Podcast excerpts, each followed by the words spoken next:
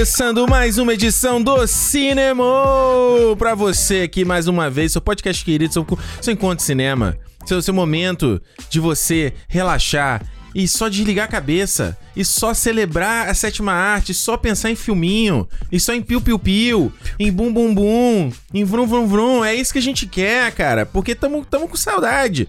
Mas tá voltando, mas tá aqui. De pouquinho em pouquinho, mas tá aqui. Ricardo Rente aqui com vocês e, e do meu lado aqui, mais uma vez. Alexandre Almeida aqui, eu não sei nem o que eu falo depois de tanta Ah. onomatopeia aí que você fez. piu, piu, piu, vrum, vrum, vrum. Pô, eu tô aqui comendo faltou- um donut aqui, o Alexandre não me ajuda na minha dieta. Pô, não, tava com fome, tava vindo pra cá, tava com fome. Falei assim, pô, vou passar aqui e pegar uma caixinha com Fumar um donut. donut é só açúcar. Ah, mas é só um negocinho pra comer, né? Porque Também, o lá... que, que seria o light, né, pra comer? É, porque lá eu ia comprar o quê? Um croissant? Porra, Porra, horrível, cheio de pra manteiga. caralho. É. Cheio de manteiga, não dá.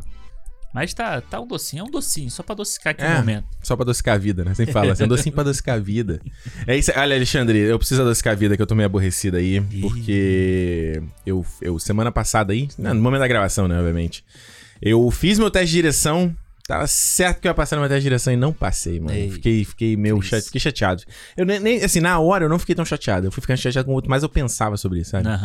Porra, aqui no Brasil. Eu, não, eu já contei, acho que eu já contei aqui no cinema. No Brasil eu nunca tive, tinha tesão de fazer negócio de carro, de aprender a dirigir. Né? Sempre achei. Nunca liguei muito. Sabe? Ah, puta, isso- aí é cara, isso eu sobrava uma grana, entrava uma grana. O que, que eu ia fazer? Eu ia tirar, pagar o Detran lá no Rio, ia fazer a autoescola, ou ia pegar esse dinheiro e ia comprar um Blu-rayzinho. É, claro, Blu-ray. Porra, ia comprar um PS3. Né, na época, né? O que, que É, eu ia fazer? Ia, claro. ia aprender a dirigir? Pau no cu do dirigir, porque eu ia só aprender, não ia comprar carro mesmo. Pois é. Não, e fora que assim, tipo, ia dirigir aonde, né? Pô, é Avenida Brasil. assim. Nossa, eu sempre vi as histórias de todo mundo que eu conhecia que dirigia era sempre o estresse. Ah. o te- Aí eu, mano, eu, cara, eu sou muito estressado, vai ser uma merda, eu vou morrer, eu vou matar alguém no trem, vai ser, não vai ser legal. Aham. Aí passou, eu falei, ah, deixa, ah, é, não vou dirigir, tudo, tudo bem, um dia eu faço isso. E aí, como a gente veio morar aqui em Vancouver, mano, não tem como, cara. Aqui essa cidade, ela é, é, é- primeiro que é uma cidade muito pequena, e isso me chocou muito quando, gente veio- quando eu cheguei aqui, porque eu não imaginava que ela fosse tão pequena. E é, você depende de carro. É muito centrado Sim. na cultura de carro, né? As coisas que você quer ir. Eu já comentei aqui quando eu fui ver. Eu fui no, no, no IMAX pra ver o Dunkirk, que eu tive que ir para outra cidade, porque em Vancouver não tem. É. E eu enfrentei duas horas de trânsito, sendo que é uma cidade que, de onde eu moro hoje, de carro seria tipo 10, 15 minutos. Sim. Eu demorei duas horas, eu peguei três, três. Eu peguei. É, é Quantos ônibus? Eu peguei ônibus, eu peguei metrô e eu peguei ônibus de novo. Não, é, e é horrível, porque tem lugares assim, tipo, o próprio lugar que eu trabalho, sabe? Longe pra caramba, fora de É, tudo, né? E assim, só tem um ônibus que passa lá, entendeu? Então, assim, ele. Essa hora, vamos dizer assim, sei lá, que eu tô saindo do trabalho, 5 horas. Uhum. Ele passa de 20 em 20 minutos. Se você perder ele, você tem que ficar lá esperando 20 minutos até você conseguir. Uhum. E aí você vai. Você vai até o não sei aonde pra pegar o metrô. Assim, tipo, a, a, a cultura do, da baldeação, né? Normal aqui. Isso é normal. Isso é- não existe essa coisa. que no Brasil, eu, eu, como já trabalhei atendendo empresa de ônibus, a gente tinha muito essa discussão. porque as pessoas não têm costume. As pessoas têm o É. costume de achar que ela vai sair de casa, vai Ah. pegar um ônibus e vai saltar na porta do trabalho. Entendeu? Então, tipo, as pessoas Aham. não têm a consciência de você pegar duas, três condições, conduções. Não, é, você tem que fazer, você tenta minimizar essa transferência, né? Pois é, é um saco. Só que é um saco você fazer isso. Ainda mais quando você tem que ir pra um lugar afastado. Principalmente aqui, quando você tem que ir pra um lugar afastado. Mas mesmo no Brasil também era. Eu morava em Engenho da Rainha, tinha que trabalhar na Barra. Aham. Porra, eu pegava metrô, dois ônibus. Caralho. Aí, ou seja, você, você, por mais que o trajeto de cada um desses percursos não fosse tão grande, a não ser o segundo, o primeiro ônibus era realmente muito longo, você acaba dando chance de se atrasar, sabe? Por isso que eu sempre fui atrasado. Eu sempre cheguei atrasado em tudo, porque você, você aumenta as chances quando você troca de transporte. Aí quando a gente chegou pra cá, aí começou essas minhas decepções, assim. Puta, tudo, cara, cidade super pequena. Caraca, tudo longe. Puta, um monte de parada que não dá pra gente ver, não dá pra gente visitar. Ou pra visitar é muito ardu a- a- é doloroso de, de, É. de ônibus. Aí tu acaba não fazendo e meio que ficando limitado num pequeno buraquinho que você vive. Né, Sim. num pequeno espaço. E a, a própria cultura do do it yourself, né? Que é, do- é, Estados Unidos é a mesma coisa, que é tipo os serviços. é, é, esses espaços que você tem, do cara vai instalar uma coisa na tua casa, sei. Tudo isso no Brasil, você ah, chama o cara ali, eu dou 10 real, resolveu. e aqui não é assim, aqui você vai pagar pelo menos 100 dólares É, é caro. pra um serviço desse. Então, você é, ah, você, por exemplo, eu pintei aqui a parede da minha casa. Você mesmo vai pintar, você não vai chamar alguém, porque vai ser muito caro. Então você aprende a pintar, você compra os materiais, você leva e tudo mais. Então, mesmo essa coisa básica, ou, ou, ou quando eu comprei aqui, eu comprei os sacos de areia aqui pro, pra segurar as luzes, né? Que é coisa igual de estúdio, né? Você, é uns sacos pesados que você às vezes põe no tripé pra não É, cair. pra não cair. Porra, eu fui lá na Home Depot, né? Que é tipo casa e construção daqui. É, ela era Merlin, assim. Porra, aí a o bagulho. Eu comprei dois sacos. Eu só. Eu, ah, eu trouxe os dois. Mano, mas eu, eu me Pesou, fudi né? pra trás. Era muito pesado. É. Ou seja, se tivesse um carro, você pega ele rapidinho, coloca dentro do carro saiu. Lá na Home Depot mesmo, você consegue alugar, tipo. Eu vou ter que fazer isso quando a gente for embora aqui, que eu vou ter que pintar, comprar aquela lixa. Sabe aquela máquina Uhum. Sim, de sim, lixar? Sim, sim. Pra lixar a parede toda. Aí você pode alugar. É, não, e eu acho que até questão de mercado, né? Tipo, Vou você pegar tem- outra, hein? Pega Fala aí, pega aí, Você vai sim. querer o Boston Cream? Não, pode comer. A gente tá comendo aqui o Tom- Tim Hortons. É bem, bem Canadá. É. E aí você tem, tipo, lá o, o Costco, Costco, né? Que eles chamam, que é um mercado Teu querido. que, pô, você vai lá, é tudo muito grande, é tudo pra. É muita quantidade, né? É pa- pacote muito grande. Tamanho monstro. Mano, você, a gente vai às vezes a pé Uhum. lá e, porra, eu falo pra Renato, Renato, vamos devagar, porque, tipo, não dá pra trazer de volta tudo no braço, entendeu? Não dá, né? Não dá, é muito pesado. Então, realmente. E vocês têm um carrinho de compra, né? Eu também comprei. Eu É. comprei um carrinho de compra. Aí fica a gente, a tia, tiazinha. Igual- Tiazinha Velha. chinesa igual, É. é, que faz a mesma coisa. E aí não dá. Aí começou aqui, começou esse meio que. Vai fazer, a gente vai fazer cinco anos morando aqui, né? Aham. Aí começou meio que isso a crescer, crescer, crescer. E agora eu falei, cara, Juliana, não dá, não dá, não dá. e aí, obviamente, tu foi empurrando com a barriga. Aí, aqui, eu acho pelo menos o sistema de você fazer prova é muito legal. Aham. Você tirar a carteira. Porque você faz primeiro o exame teórico. Isso, e- e- no caso, como eu que sou é, zero, né? Eu, não, sou- eu sou realmente 100% novo, motorista novo. Se você, no caso do Alexandre, tem a carteira no Brasil, é um pouco diferente. Mas, você tem que fazer a prova teórica. E aí, a prova teórica, você pode ir lá no ICBC, que é tipo o Detran daqui. Aham. Tipo, o Detran é só no Rio, não? Não, acho que. Não sei. Acho É? que tem em São Paulo. É, acho que é. É, no, é nacional? Agora não sei. Aí tu vai lá, pega, fala, ah, quero a prova. Ele te dá uma apostila, você não precisa nem pagar, mas se você quiser, tem no app também dos caras, a apostila em PDF, então você não precisa nem ter o bagulho físico, mas ele te dá lá a apostila, você estuda. Você vai, tem simulado no aplicativo dos caras, quando você estiver pronto, você vai lá. E foi realmente o que eu fiz. Eu li a apostila até a metade, tá, a leitura mó sacal. Aí comecei a fazer a- o, o simulado quando eu comecei a tirar 100% o tempo todo. aí eu marquei a prova, passei rapidinho, em 15 minutos eu fiz a prova, eu já tava com a minha carteira na mão. Aí com essa carteira, que é a carteira L de learner, de aprendiz, É. você pode dirigir, mas você tem que ter uma pessoa que tem uma carteira completa de motorista do seu lado. Ou seja, é perfeito, porque se você é um adolescente e vai tirar a carteira, teu pai tá do teu lado, tua mãe, entendeu? Você vai dirigir para o mercado. Então é um processo muito natural de quem cresceu aqui tirar a carteira, Sim. Né? Tanto que quando. Aí você tem que ficar com essa carteira L durante um ano. Você tem que é, botar no- atrás do carro um adesivozinho metalizado, com um Lzão gigante. Ou seja, a pessoa que tá na rua sabe que você tá aprendendo. Ou seja, teoricamente ela deveria ter mais paciência para você. Deveria ter cautela também e tal. É. Exato. Nem sempre acontece. e aí você tem, um, você tem que ficar com um ano com essa carteira. E aí você faz a sua prova, pode marcar a sua prova de direção e tal. E aí na prova de direção você tem que levar o próprio carro, ou você aluga de uma autoescola. É. Então, mais uma vez, ah, meu pai tem o carro. Sim. Tanto que quando eu fui fazer a prova, primeiro, uma porrada de adolescente lá na, na parada. E tinha uma menininha lá, novinha, tava com o carro do pai lá. E tava meio, o pai tava meio bolado porque ela não passou assim também, não.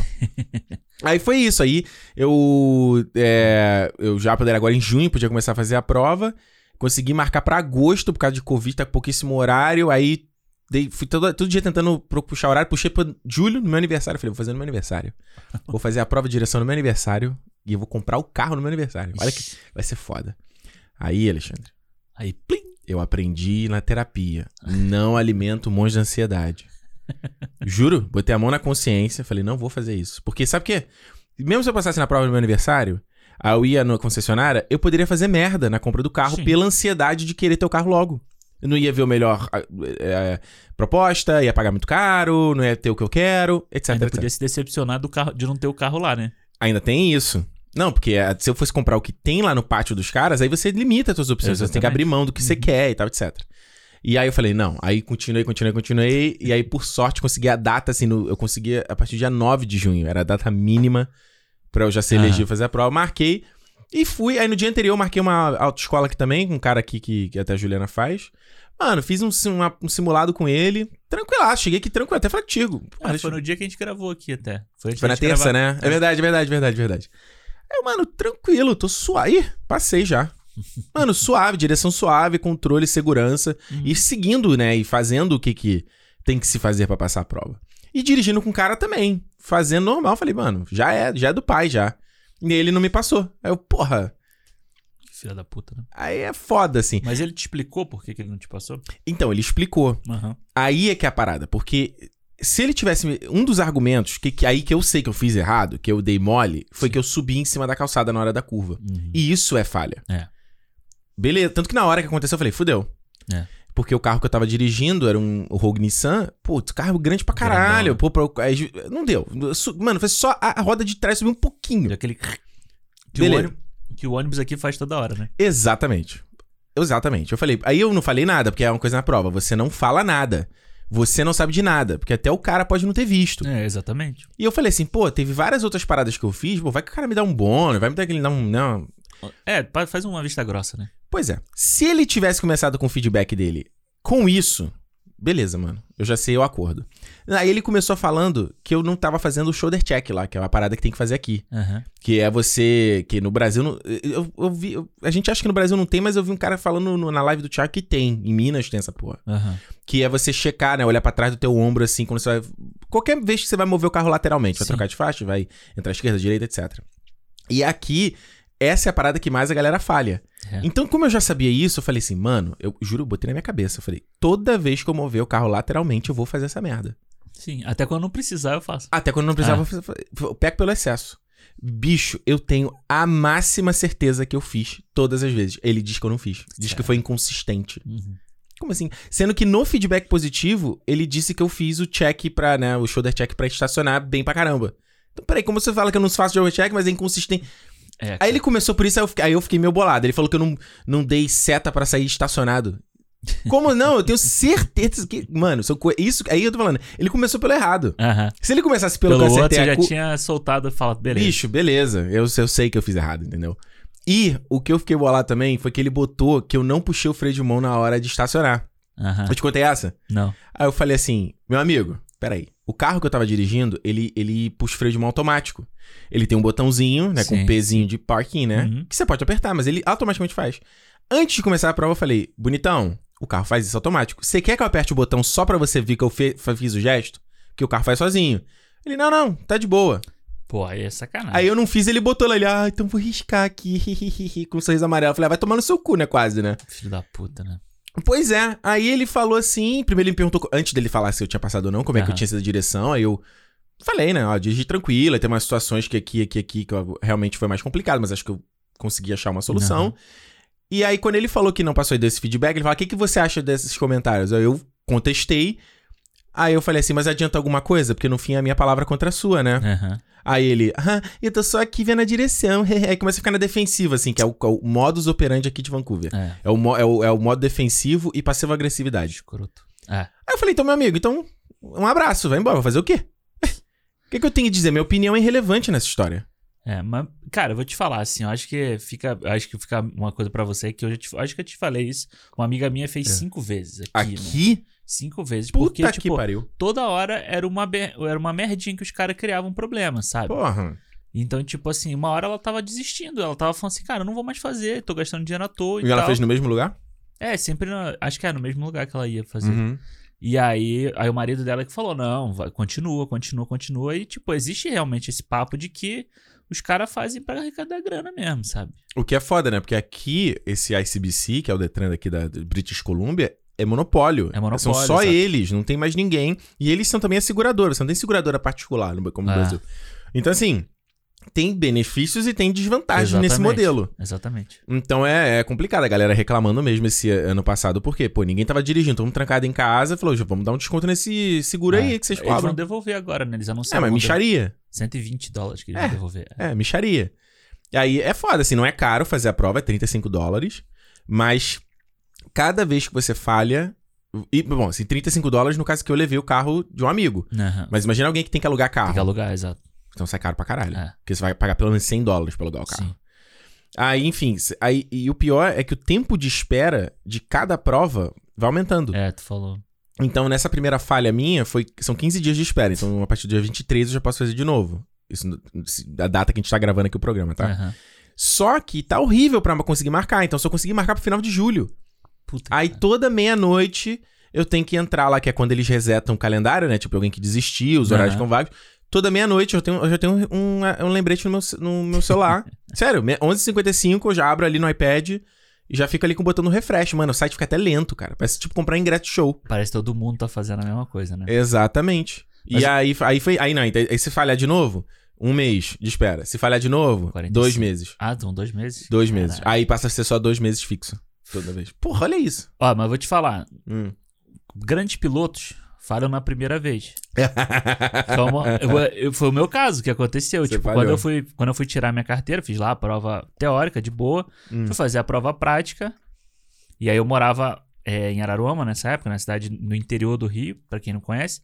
E aí, tipo, o lugar que você vai fazer é tipo um. Não é igual aqui que ele te leva na rua e você vai passeando, né? Uhum. Tipo, tem um circuito pronto. Então, eu, no dia anterior. Com a balizazinha, né? Aquela coisa É, eu já tinha ido com o cara da autoescola pra ele, ele já sabia onde era, então ele já me mostrou. Então tinha um lugar que você tinha a curva e na era uma subidinha, assim, era uma ladeirinha. Uhum. Então você tem que parar na ladeira pra virar à direita. Então, só que tipo, porra, era carro manual na época. Então É, brabo. toda essa coisa. Aí beleza, eu fiz o circuito todo certinho, pô, baliza bonitão e tal, não sei o quê. O pessoal Hum. chega mais cedo.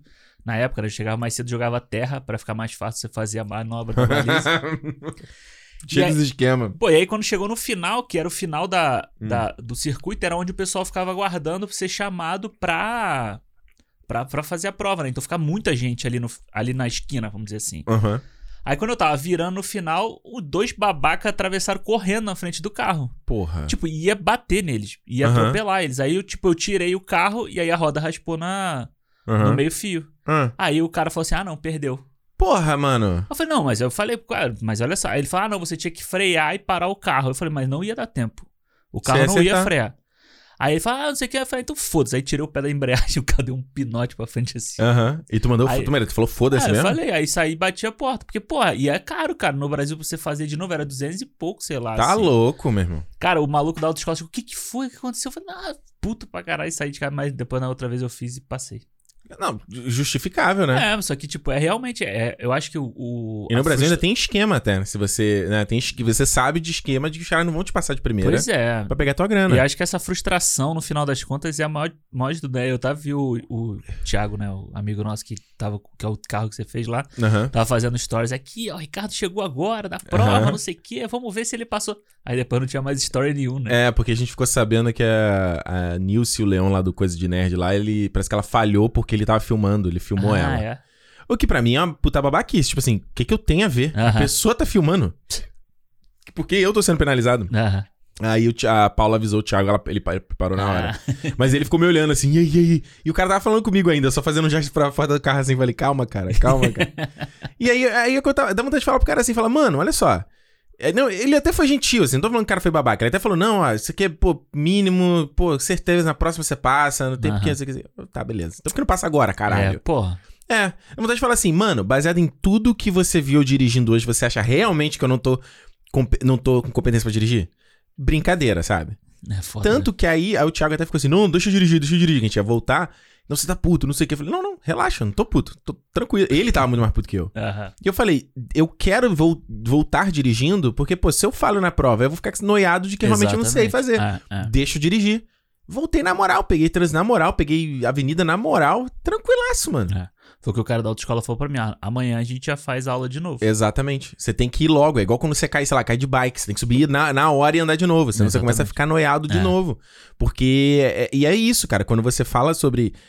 É, eu sempre falo isso, quando é- que a prova de direção aqui é muito parecida com a prova de inglês, no IELTS e tal, Aham. você faz. É, é, pra mim, falar inglês é, é sobre confiança. Tanto que quando. Hoje em dia eu sou mais confortável pra falar inglês né, tranquilamente, mas no começo. Tanto que eu, falava inglês melhor quando, sei lá, tava bêbado, quando eu, tipo, tava Sim. mais alcoolizado, conversando com alguém numa perde a- festa. Você perde a, a barreira da vergonha. Exatamente. Pô, nossa, falar fluente. Aí tava no trabalho, ah, ah, ah, ah, ah, né? E a direção é a mesma coisa. A direção é tipo, você tá confiante. Você não- também pode ficar super confiante, porque você faz um acidente. Uhum. Mas, tipo, é, é. Porque, cara, a direção é você saber meio as, as regras do trânsito, né? Como operar aquela máquina ali. Porque no fim, é- é- ter- nem tudo que é apostila, que é autoescola, ela vai compreender todos os cenários. É, exatamente. Então, o que você faz nessas situações? Como você sai daquela, É. daquele sinuca de bico ali, entendeu? É, o meu pai sempre falou isso pra mim, né? Porque ele, pô, meu pai, ele tem carteira desde que ele tinha 18 anos. Ô, louco. Então tem já mais é, 50, 60 anos a É, carreira. pô, tem mais de E 50 tu falou que ele anos. desmontava motor do carro, não era? É, ele tinha, tipo, Fusca, ele tirava o motor pra arrumar o motor, botava de volta e tal. Caramba, Então, hein? Tipo, Era o É. verdadeiro Toreto. o verdadeiro Toreto, o Toreto de bigode. É. E aí, só que ele falava isso, fala, pô, é prática, entendeu? Tipo, É. eu, eu dirijo há 50 anos, então, tipo, eu já sei. Você sabe, tipo, distância, você sabe que o cara da frente vai fazer uma merda. Você começa sabe? a ler. Você começa a É. saber só de, da experiência, mas é isso, tem que ter prática. Claro. Tipo, eu tirei minha carteira quando eu fiz 18 anos e desde então não dirijo. É, você não Tipo, dirige, mano. praticamente é zero, entendeu? É, é igual a Juliana também, tá? Tem 10 anos de carteira no Brasil.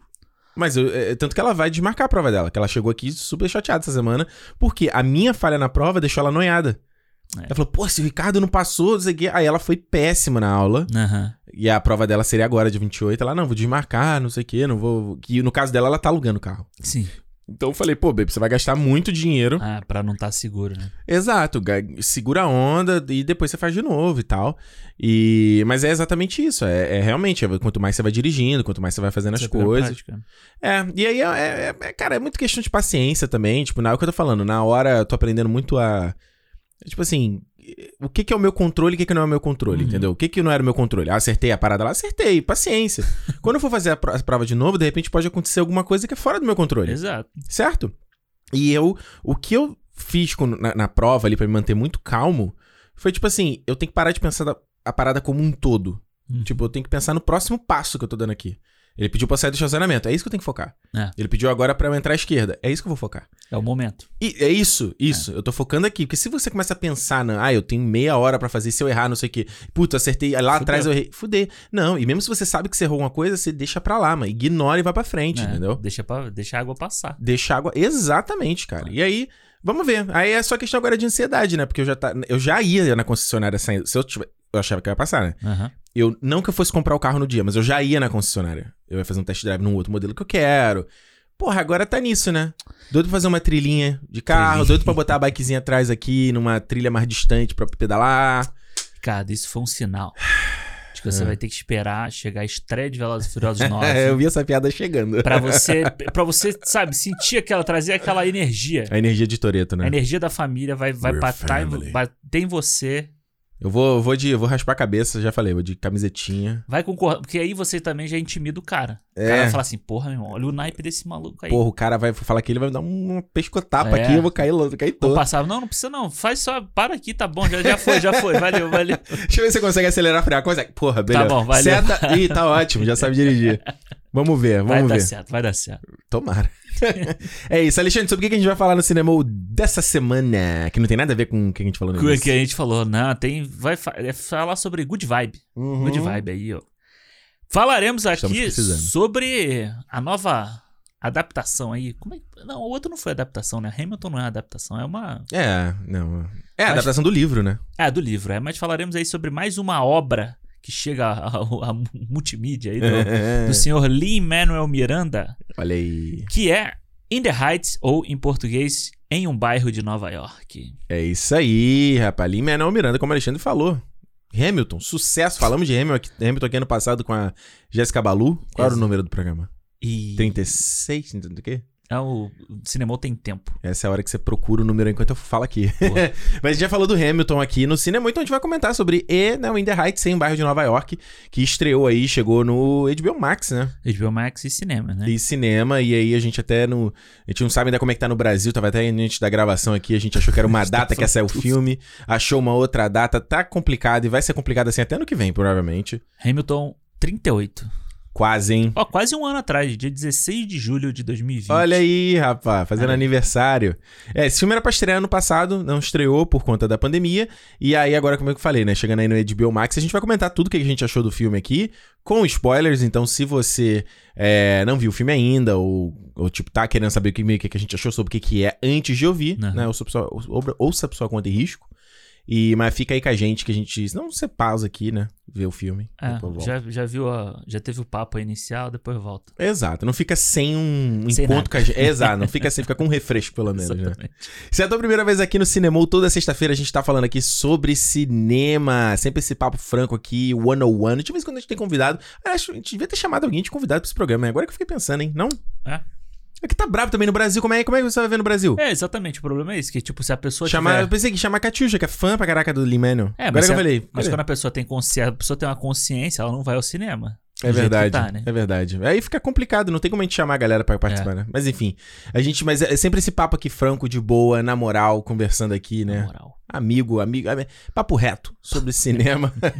então, é, se você é a tua primeira vez aqui, já certifica que você tá seguindo a gente lá no Twitter e no Instagram também, Cinemou Podcast, dá aquela moralzinha lá pra gente. E estamos no YouTube, Cinemou Podcast, onde temos os cortes em vídeo, sempre que eu tenho tempo pra fazer os cortes. o Alexandre me manda, ó, corta, eu- ih, caralho. Ih, é de mais uma semana. Fudeu! Mas enfim, tamo lá, tá saindo lá, quase todo, quase todo dia. Tem bastante corte lá também. Que Pô. não, você não, não- a pessoa não viu todos, hein? Não, não viu mesmo. Não viu tudo. Não viu mesmo. E é excelente. Eles, cara, corte é excelente pra. Pô, tá fazendo uma parada na casa. Ah, sim. Pô, deixa rolando ali, vai um, um atrás do outro, sabe? E agora o YouTube tá meio que botando a ferramenta essa de cortar lives também, né? Tipo, você faz uma live e aí. é. Ah, é? Pelo tipo pro- Twitch. Tipo a Twitch. Exatamente, copiadores do caralho. É, mas você vê que é uma, uma- a sensação do momento é, chegou pra ficar. e aí a gente tá aí seguindo a modinha também. Então, youtube.com.br cinemopodcast. E também outra modinha é ter fã-clube. Ter, ter, ter páginas de patrocínio da galera. Modinha. Mas fazer o Modinha. quê, cara? Não existe almoço grátis e tá todo mundo aqui no corre. E a gente segue a moda. É. Se, um, se esse filme fala uma coisa, é sobre, né, ralar. Grindar, né? Como fala em inglês, grindar. Ralar o cu na ostra. Ra- Caloco não, isso é foda. Essa é do Mustachão também. Não, Só não, falta. não, não, não. Ralar, correr atrás. Então a gente tá aqui, né, porra? Quem é a galera que gosta da gente que não vai, não vai chegar junto? Pois é. Né? Exato. Quem, quem a gente vai, esperar quem fazer isso? É. Né?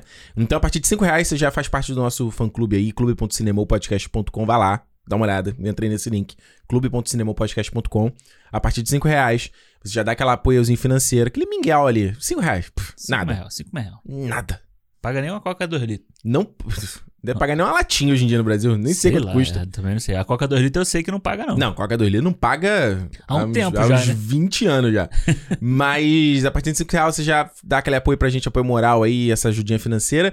E vem fazer parte do nosso grupo lá no Telegram. Você tem acesso ao nosso calendário do mês, então você sabe quais são os filmes que a gente vai lançar no mês, né? A galera, esse, esse dia era pra ser um outro filme. E é, esse vai ser surpresa até a gente pro... teve que trocar aí, mas o filme que entra nesse lugar vai rolar ainda. Vai rolar, vai ter. A galera do cinema do fã clube já sabe. Já sabe. Já tem acesso antecipado ao- ao- aos podcasts. Aliás, você botou os da. Os que a gente gravou semana passada? Lá no Sparkle já? Não, Não. ainda não. Mas vou botar. Antecipadaço. É, não, pô. Dessa semana então vai ser. Vai amanhã, vai entrar amanhã. Antecipar, quase uma semana de, de- antecipado Pô, pra é. ouvir o podcast. Também não dá pra jogar tudo, ó. Essa semana Não. teve o programa, teve o feedback que já entrou. Isso, nosso, nosso podcast bônus de feedback, lendo as mensagens, de avaliando, É. né, lendo tudo que vocês comentaram sobre os programas do mês, a gente tá lendo lá. Ele fica disponível depois no feed, mas inicialmente é só pra galera do, do- dos fãs sócios lá. É, o mêsinho depois tá entrando pra quem não é fã É, sócio. E é muita coisa realmente pros caras conseguirem ouvir aí. Né? É, e é assim, eles têm que ouvir pelo Sparkle também, então. É. Mas eu não sei, eu não me- isso é uma coisa que eu ia te perguntar, eu não me lembro. Ah. O Sparkle você consegue botar pra ouvir, depois, tipo, bloquear o celular e botar no bolso? Pode. Ele Ah. tem um playerzinho dentro. Ah, embutido. legal. Acho que a única parada que ele poderia ter era baixar o, o, O áudio. É, ele não tem essa parada, mas a galera não reclamou, então. Ah, então. Também tá todo mundo em casa, né? Exatamente. Mas enfim. Mas é, é o Spark é a ferramenta que a gente usa. Enfim, clube.cinemopodcast.com. Alexandre, você sabe aí Fala que eu aí. sou um É. grandíssimo fã de Hamilton. O, o Lin-Manuel Zete. Não, não chega a esse. Aliás, você viu o trailer do Tic Tic Boom? Vi. Tô animado, legal, hein? legal, legal, Tipo, legal. o filme dirigido por ele aí, com o Andrew Garfield. Andrew Garfield, tô com saudade do Andrew Garfield, hein? Tem É. dois filmes dele aí a caminho. Três. Qual que é o outro? ah, tem o com a Jessica Chastain, né? Isso. Que é da História Real lá, que esse nome. E tem o Mainstream, que ele faz um apresentador de reality show, uma parada Ah, assim, um influencer, alguma coisa assim. O Tic Tic Boom, ele é musical, mas ele é uma adaptação, né? Ele é uma Isso. adaptação, não. Ele é tipo uma história real, né? A história do... É a história de um cara realmente... É o cara que fez o Rent, se eu não me engano, o musical. Hum, Então, ah, aparece na abertura. É, então, é, então tipo, é meio que a... Mas é, mesma- é aquela dele. mesma história que a gente sempre vê, né? Que é tipo, é, pare- é parecido Parece que é a temática do, do- do que- das coisas que atraiu o Lin-Manuel, Lin-Manuel, né? Que é aquela coisa do sonhador, o cara meio underdog, não Sim. tem oportunidade, ele quer ser alguém na vida, né? É que Que é uma história clássica, assim. É, Todo mundo que pode se relacionar a essa que porra. ele sempre bota uma coisa dele também, né? É o que eu o- acho que são as melhores obras. Você É. sempre coloca um pedaço de você, né? Que eu acho que é o muito do que ele faz. passou, né? Então a gente vê em todos esses filmes, assim, claro que no, no Hamilton é outra coisa, mas, tipo, você vê pelo menos o ideal. É, mas, é, mas, é, dele, mas foi a sabe? interpretação que ele fez do, do- da biografia do Hamilton. É, ele falou, pô, olha aqui, ó, eu consigo traçar uma linha aqui, o cara era imigrante também, paralelo, Pois é. pá. Essa é a temática que eu vou pegar pra história. E aí o outro, esse do Tic Tic Boom, com certeza ele traz um pouco dessa questão da criação, de fazer a Uhum. peça e tal. Então, Tô animado. eu quero ver, cara. E é Netflix, né? É, o cara, cara, ele tem quatro filmes dele pra sair esse ano, com ele, né? Principalmente. Uhum. Tipo, teve o In the Heights, Isso. tem esse, o Tic Tic Boom. Tem o Vivo, que é o Isso. desenho dele com a Sony. Isso. E tem o desenho dele com a Disney, o Encanto. Encanto, isso da Colômbia, né? É, porra, mano, quatro filmes. Tá fazendo dinheiro pra caralho, né? Bravo, Ainda vai no Jimmy Fallon toda semana, né? Tá fazendo dinheiro pra caramba, meu irmão. Tá voando. Esse filme aqui do In the Heights, então, né? Baseado na primeira. Foi a primeira. ópera- É a peça da Broadway dele, né? Foi o primeiro. Acho que é a sai da segunda, facu- né? Porque a primeira é o Tic Tic Boom. Ah, ele também fez a peça? Que Não sim. sabia É. disso. Ah, olha aí, rapaz, que malandro, hein? E aí o, o In the Heights eu acho que é o primeiro. O que explode dele, né? É. Que aí justamente ele vai se passar ali em Washington Heights, que é aquele é, o bairro acima do Harlem, né? Eu nunca. É engraçado que durante muito tempo eu nunca. Por exemplo, quando eu fui a Nova York, eu fui tentar entender o mapa ali da Aham. ilha, né? Eu olhei o Harlem e falei, ah, ok. A gente, eu nem fui no Harlem, na verdade. Eu cheguei na Berolinha e a gente voltou. Porque não parece que a ilha é grande, mas é grande pra É caramba. grande pra caralho, é. E a Washington Heights é ma- acima do Harlem. É na rua 90 e pouco, né? Que eles falam, né? É, Cento Blau, não? Não, é Centro Blau, é, é verdade, é. E aí você. Que as ruas. Isso é maravilhoso de Nova York, porque as ruas são numeradas. Então, se você tá ali no 2, 3, 4, é de, é de tipo, sul ao norte. Cara, quando você aprende isso, assim. Porra. Tipo, já tá no meio da sua viagem, praticamente, quando você aprende isso. Isso. Cara, East West, acabou. é outro mundo, sim. É Outro outra mundo. parada. Quebrado por avenida, tudo quadradinho. Mano, é, você só tem a Broadway, que é transversal, né? Que é a transversal, exatamente. Então, quanto mais você só, né, cento e pouco, 150, aí tu tava lá. Nossa. E aí, que é um, um bairro ali formado por imigrantes, né? Na verdade, Nova York sendo essa cidade, foi esse, esse polo, né, de chegada de imigrantes. O tanto de história a gente já falou aqui de, Sim. de, de, de, de imigração envolvendo Nova York. Teve aquele Hum. filme, penso agora que o Brooklyn, lá da sua Social Ronan, lembra? É. Que ocorreu ao Oscar uns anos atrás. O Gangue Cê- de Nova York. Gangues de Nova York, o próprio Hamilton fala sobre isso também. Sim. Mano, o que não falta é obra que fala sobre esse negócio. Tem o, se eu não me engano, é em Nova York também, a Imigrante, que é do cara que fez o. É aquele com o Jeremy Renner e a, e a Marion Cotillard? Isso, isso, isso. Tô ligado. Que é do cara que fez o, o Cidade Perdida Z, né? Lá, o cara, como é o nome dele? Ô, meu Deus, que fez o... Que fez o Adiasta também. Caralho, qual é o nome desse cara, meu? Esqueci, beleza. Beleza, Aham, foda-se nome foda-se. dele. É, é. Mas é- e aí, nessa história, justamente, ele vai, se- vai se passar nesse bairro, que é um bairro formado eh, essencialmente por latinos, né? Isso. Pela América Latina, então você vai ter a galera da Colômbia, Porto Rico, Venezuela, Brasil. Brasil. E ele vai contar uma história desse cara, esse Usnavi, vivido aí pelo Anthony Ramos, que faz o Hamilton também. E ele tá com esse sonho, né? Ele vai vender ali a vendinha deles, que era meio da família, vai juntar uma grana e vai voltar pra República Dominicana, que era de Isso. onde ele veio. A última vez que ele foi, ele era criança. Ele tinha ali um, boas memórias desse É, lugar. tinha os melhores dias da vida dele tinham sido lá, né? Exato. E aí, é, o, o- a- imagino que a peça seja igual e o filme é.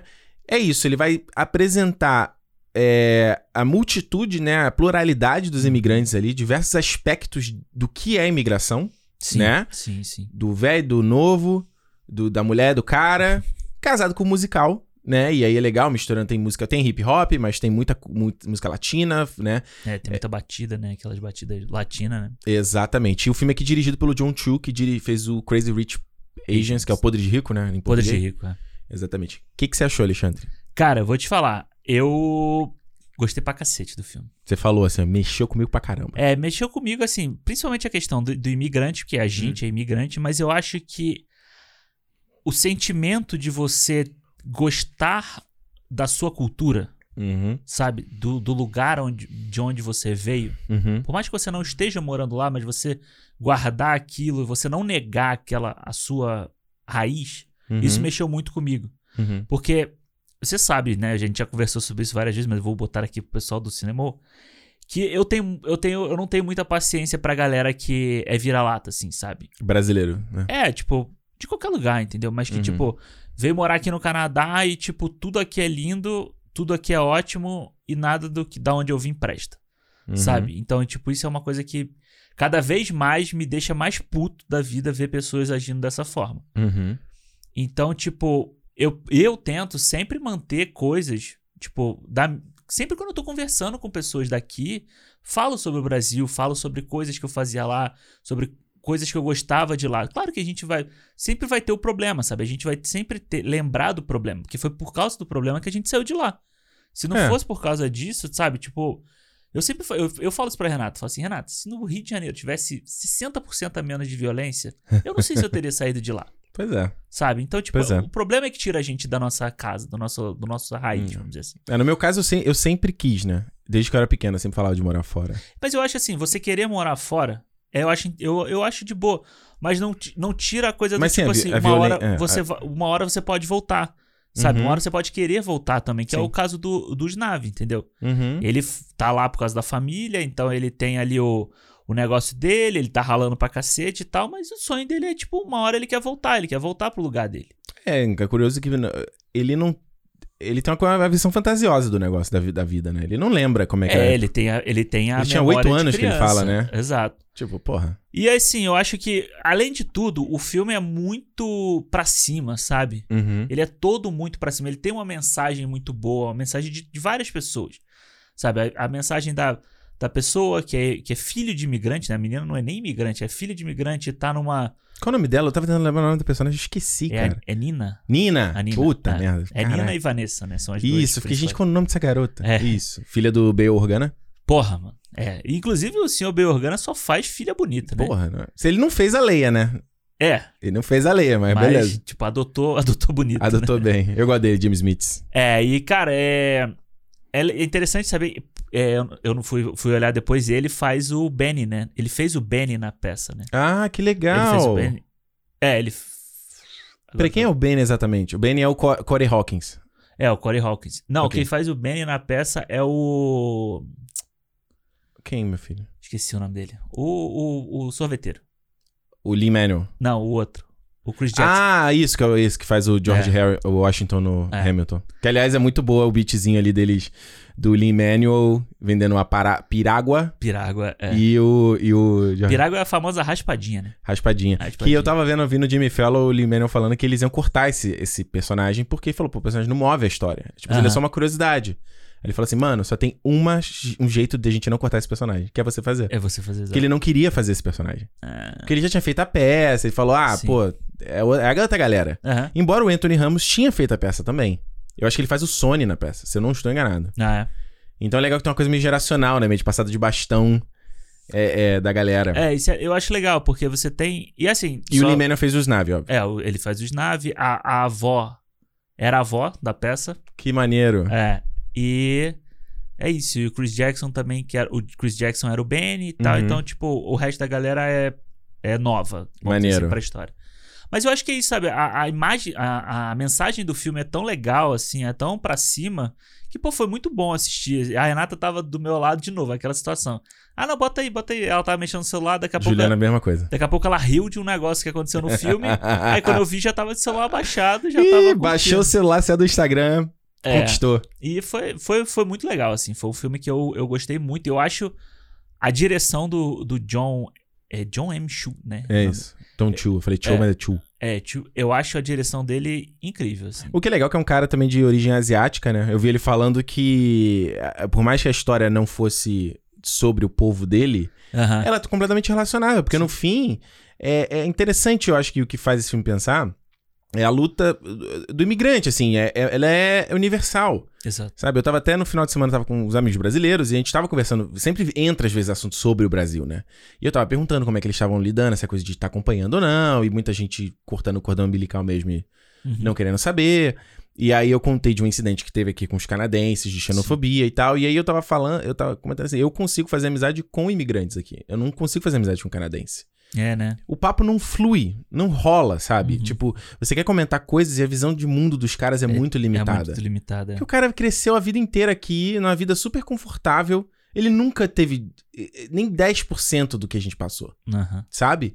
E aí, tipo assim, ah, beleza, sabe? Eu não, eu não tenho como, papo, sabe? É, e é muito doido, porque, tipo, sempre que você encontra uma pessoa que ela seja imigrante de qualquer lugar, Uhum. pode ter vindo da Ásia, pode ter vindo do Oriente Médio, é sempre uma troca de. O, o- a princípio, é sempre uma troca de sobre aonde você veio e de onde ele veio. né? Exato. Então isso é verdade. muito legal. Tipo, você sempre tem esse. O início do papo é sempre esse. Pô, como é que. Você veio do Brasil? Pô, maneiro, não sei o que. Exato. Tipo, a menina lá do trabalho, o primeiro papo que eu tive ela falou do Neymar.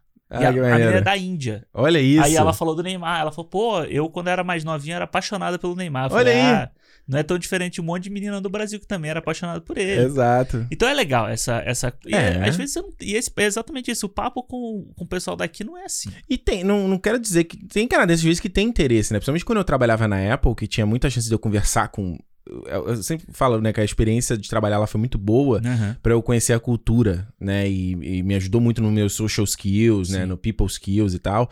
Por isso que, assim, qualquer pessoa que migra, mano, pega um trabalho de customer service, porque você vai estar lidando com pessoas dia e você vai ver pessoas escuras e pessoas legais.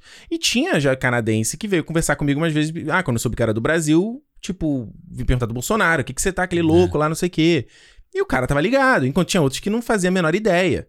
Aham. Sabe? E aí, às vezes, eu levava até no humor, assim. Eu lembro quando uma vez eu. Tava um, um rapaz comendo um, um, um McFish do McDonald's. Só que aqui se chama filé o fish. É, filé. Aí eu falei, ah, que engraçado. Eu não sabia que o nome aqui era filé o fish. Lá no Brasil a gente chama de McFish. Aí, ah, vocês têm McDonald's lá? Aí eu falei, temos. We are not savages. Aí ele Ah, ficou pô. super sem graça, mas eu falei, ah, não, relaxa, não sei Ah. o quê. Ainda fala assim, pô, o McDonald's lá tem muito mais opção que o daqui. Pois é, não é? Então, e, e às vezes você vê gente que é aberta a ouvir isso, tipo, é, a galera, a menina lá no trabalho que era apaixonada pelo Ronaldinho. Aham. E Romário, ela falava da Copa, ela- e eu li cago pra futebol. Ela sempre, porra, não, cara, eu, eu me chamava de. Ela, o nome dela é Sadaf, que ela é. Não lembro de que país ela era, mas é tipo Oriente Médio. Sim. Ah, eu me chamava de Sadafinha. Por causa. Eu falei, Olha que caralho, cara, que maneiro, sabe? E aí, exatamente o que você falou, Alexandre, é tipo de você. É... Pô, tu é de outro país, me conta sobre teu país. É. Quando eu trabalhava lá na, na empresa aqui, tinha uma menina de Belarus. Porra, eu nunca nem parei pra pensar na Bie- Bielorrússia, né? Que a gente falava no, no é. Brasil, né? Aí ela explicou umas coisas. O menino que era mexicano, aí eu falei do Chaves. Eu falei, Aham. como é que é o Chaves lá pra vocês? Aí eu começo a pôr no Brasil assim, assim, assim. Sim, é. É, pô, West, né? Amigo indiano. De vez em quando. Cara, me explica, por exemplo, esse negócio que a gente sempre. Essas deboche de tipo vaca sagrada na Índia. Me explica. Aham. Aí ele me explicou. E não era exatamente o que, o que é, a gente acha que é. É, uma vez eu conversei com a menina sobre a novela, Caminho, na In- Caminho das Índias. Putz. Falei pra ela, pô, olha como é que foi isso aqui, como é que foi Ah. mostrar. Eu mostrei foto pra ela, ela riu, né? Ela achou engraçado. Ela falou Claro. assim, pô. Falei, é, você vê, é uma versão, é uma visão estereotipada, né, do, É. do país. Ela falou, é, mas, tipo, se a gente for ver, tipo, aqui tem churrascaria Rio, que aí Uhum. você vai lá e, tipo, um, pessoal de fio dental sambando. Passista, exato. Fazendo Que é- os donos são brasileiros e eles É. vendem essa parada, né? Então, tipo, é, é- é- ela falou, é comum, né, você estereotipar pra, Uhum. pra, pra mostrar. Eu acho, e é, e é muito legal, eu acho que esse contato é muito, é muito bacana, assim. E Nova York é um lugar que você, tipo, quem já pôde ir lá, é um lugar que, é um lugar muito maluco, né? É. Foi, eu- foi muito perfeito pra mim ter sido a minha primeira viagem internacional pra lá. Foi tipo, É. foi a melhor escolha. Porque, cara, me abriu tanta minha visão de mundo, assim, de tanta gente diferente que você via. Exato. Teve uma, tem um- uma história em Nova York que foi engraçada. Hum. Tava na Times Square, Eu vou comer outro donut, hein? come aí, pô. Fala. Tava Hum. na Times Square, aí um menino, veio um menininho, pequenininho, Hum. assim, pequenininho. Moleque pequeno, devia ter uns 10 anos, chegou e me perguntou em inglês Hum. aonde era a Toys R Us. Uhum. a loja de brinquedo. Aí eu falei, eu tinha, eu tinha ido lá. Né? Aí eu falei assim, ah, é ali, naquela esquina e tal. Eu expliquei pra ele. Hum. Aí ele virou pra trás e falou assim, ô mãe, ele falou que é ali, ó. aí eu ri, né? Eu nem, não ia falar nada, eu só ri e saí. Ah, ele não assim. percebeu que você era brasileiro? Não, não percebeu, mas aí ele chegou aí, tipo... Ah, ele me perguntou porque eu tava com a sacola, exatamente. Ah, Aí mas ele eu- não percebeu que você era Não, brasileiro. Aí ele virou, ô mãe, ele falou que é ali. Muito bom, E cara. é muito bom isso, né? Muito legal. E Isso eu é acho legal. que É. é, essa história, se passar em Nova York, é, tem muito disso. Eu- a gente até falou sobre o. Eu Hum. falei sobre o Washington Heights aqui no, no programa do Velozes e Furiosos, É. né? Porque o artigo que deu origem ao Velozes e Furiosos falava sobre o Washington Heights, né? Que as, Hum. as- os pegas de rua, né? As, as corridas de rua e essa cultura do, tuning, do tuning latino era de lá, né? Hum, Então, eu não sabia disso. é, então, tipo, eu acho que é, é perfeito pro, pra história ser passado em Nova York, isso, porque realmente é um, aquela questão do, da, do cosmopolitan, cosmopolita, né? Isso. De você ter, tipo, o mundo inteiro dentro de uma cidade, de uma ilha, principalmente. É, o que é foda, né? Porque se você, pensar em questão de área, o, o tamanho do Harlem, Aham. ou Brooklyn, ou Queens. Não é. Tá, o Brooklyn, Queens, beleza. Mas, tipo, tal, ó. Como a gente tá falando, Harlem, ou Hell's Kitchen. Nem, nem chamar de Hell's Kitchen, né? Mas, tipo, Midtown, ou. É o Tribeca, né? Ali É, da parte de baixo. Os- São áreas muito pequenas, mas que é impressionante que falar, não, aqui você. É um pequeno, uma pequena mundinho aqui, que tem a É. própria cultura, a própria vibe. É, sendo da Chinatown em Nova York, cara, eu- parece que você realmente passou num É portal e- Bizarro, mano. e você foi pra um outro lugar. Tinha uns lugares que eu tinha até medo, sabia? Se aquelas Bizarro, coisas que né? você vê em filme, assim, sabe? Aham. Aí tu vai numa outra ruzinha tem a Little Italy. É. Aí, pô, comi um canole lá, mano. É, bom pra caralho, né? Porra, saudade. eu acho, eu acho então eu- esse esse In the Heights, eu acho que ele ele ganha pra mim, é aquilo que a gente, eu acho que eu comentei isso aqui no programa do Soul, Aham. que foi uma coisa que eu tava conversando com a minha terapeuta, que ela falando que às vezes artistas têm meio que essa antena pra sentir o, o, o que sentir meio que interpretar o que tá acontecendo, as energias do mundo, entendeu? E ela tá falando muito sobre aí, cara, se você não acredita as palhaçadas, beleza, mas era o que ela tava me falando e eu tô aberto ali pra ouvir. Ela fala muito sobre energia astral e às vezes tem a galera que às vezes é mais sensitivo e que vai conseguir pegar essa parada e às vezes tra- interpretar e tra- traduzir. Geralmente artistas têm essa, essa mão. Às vezes o cara vai fazer uma parada que ela vai definir uma cultura durante alguns anos. Ela vai, ela vai eh, catapultar uma transformação de alguma coisa. Legal. E o cara, como é que o cara fez isso? Ele interpretou essa porra. Uhum. Vai saber. Tanto que aquele personagem do. Você viu Heroes? Do. Sim, a, A série. série. A primeira Que temporada. tinha um cara que era droga, ficava drogado e ele conseguia prever o futuro. Aham, era meio sim. isso também. Ele Uhum. era um cara que pintava e ele. Por causa da droga, ele se conectava. transcendia, né? Exatamente. Então, ela tá falando muito sobre isso, às vezes, quando você vê umas obras, parece que foi feito. Parece que o cara fez perfeitamente pra aquele momento. Uhum. Sabe? Tá- e no caso a gente tá falando sobre o Sol. Aí eu falei assim: ah, mas o Sol ia sair no meio do ano. Foi jogar. Ela falou, mas às vezes a pessoa, a pessoa inconscientemente ela sabe. Tudo se alinha. É o Tudo se- TVA do, do Loki. Exatamente. Então, um filme como esse, é o que você falou, né? Ele. e, óbvio, a gente tá falando que é a nossa interpretação. Uhum. A gente, como latino e imigrante, puta, esse filme ele conversa demais. Ele abraça a gente, né? É, e ele é uma coisa que eu tenho que falar daqui com vocês semana a semana, cara. Ele é o filme, ele é o filme que a gente precisa nesse momento, no sentido de ele celebra a diversidade, Uhum. ele celebra o que define cada cultura, as Uhum. particularidades de cada cultura. Isso que você falou, essa coisa de tipo assim. É o que eu sou, Exato. sabe? É, é o que me define as minhas raízes, sabe? E ele é um filme extremamente good vibes, ele é um filme extremamente positivo. Total. Ele não finge que não existe problemas. Uhum. Ele fala dos problemas. Mas os problemas não são foco. Entendeu? É. O, o, o, o- foco do filme é, é essa coisa, é a coisa positiva que sai da união dessas diferenças, entendeu? Exato. É a coisa, é, é o resultado do conflito e do atrito entre essas, esses povos diferentes. É, até quando você ele vai falar, vai tratar o drama, né? Quando ele chega numa parte mais dramáticas e tal, Uhum.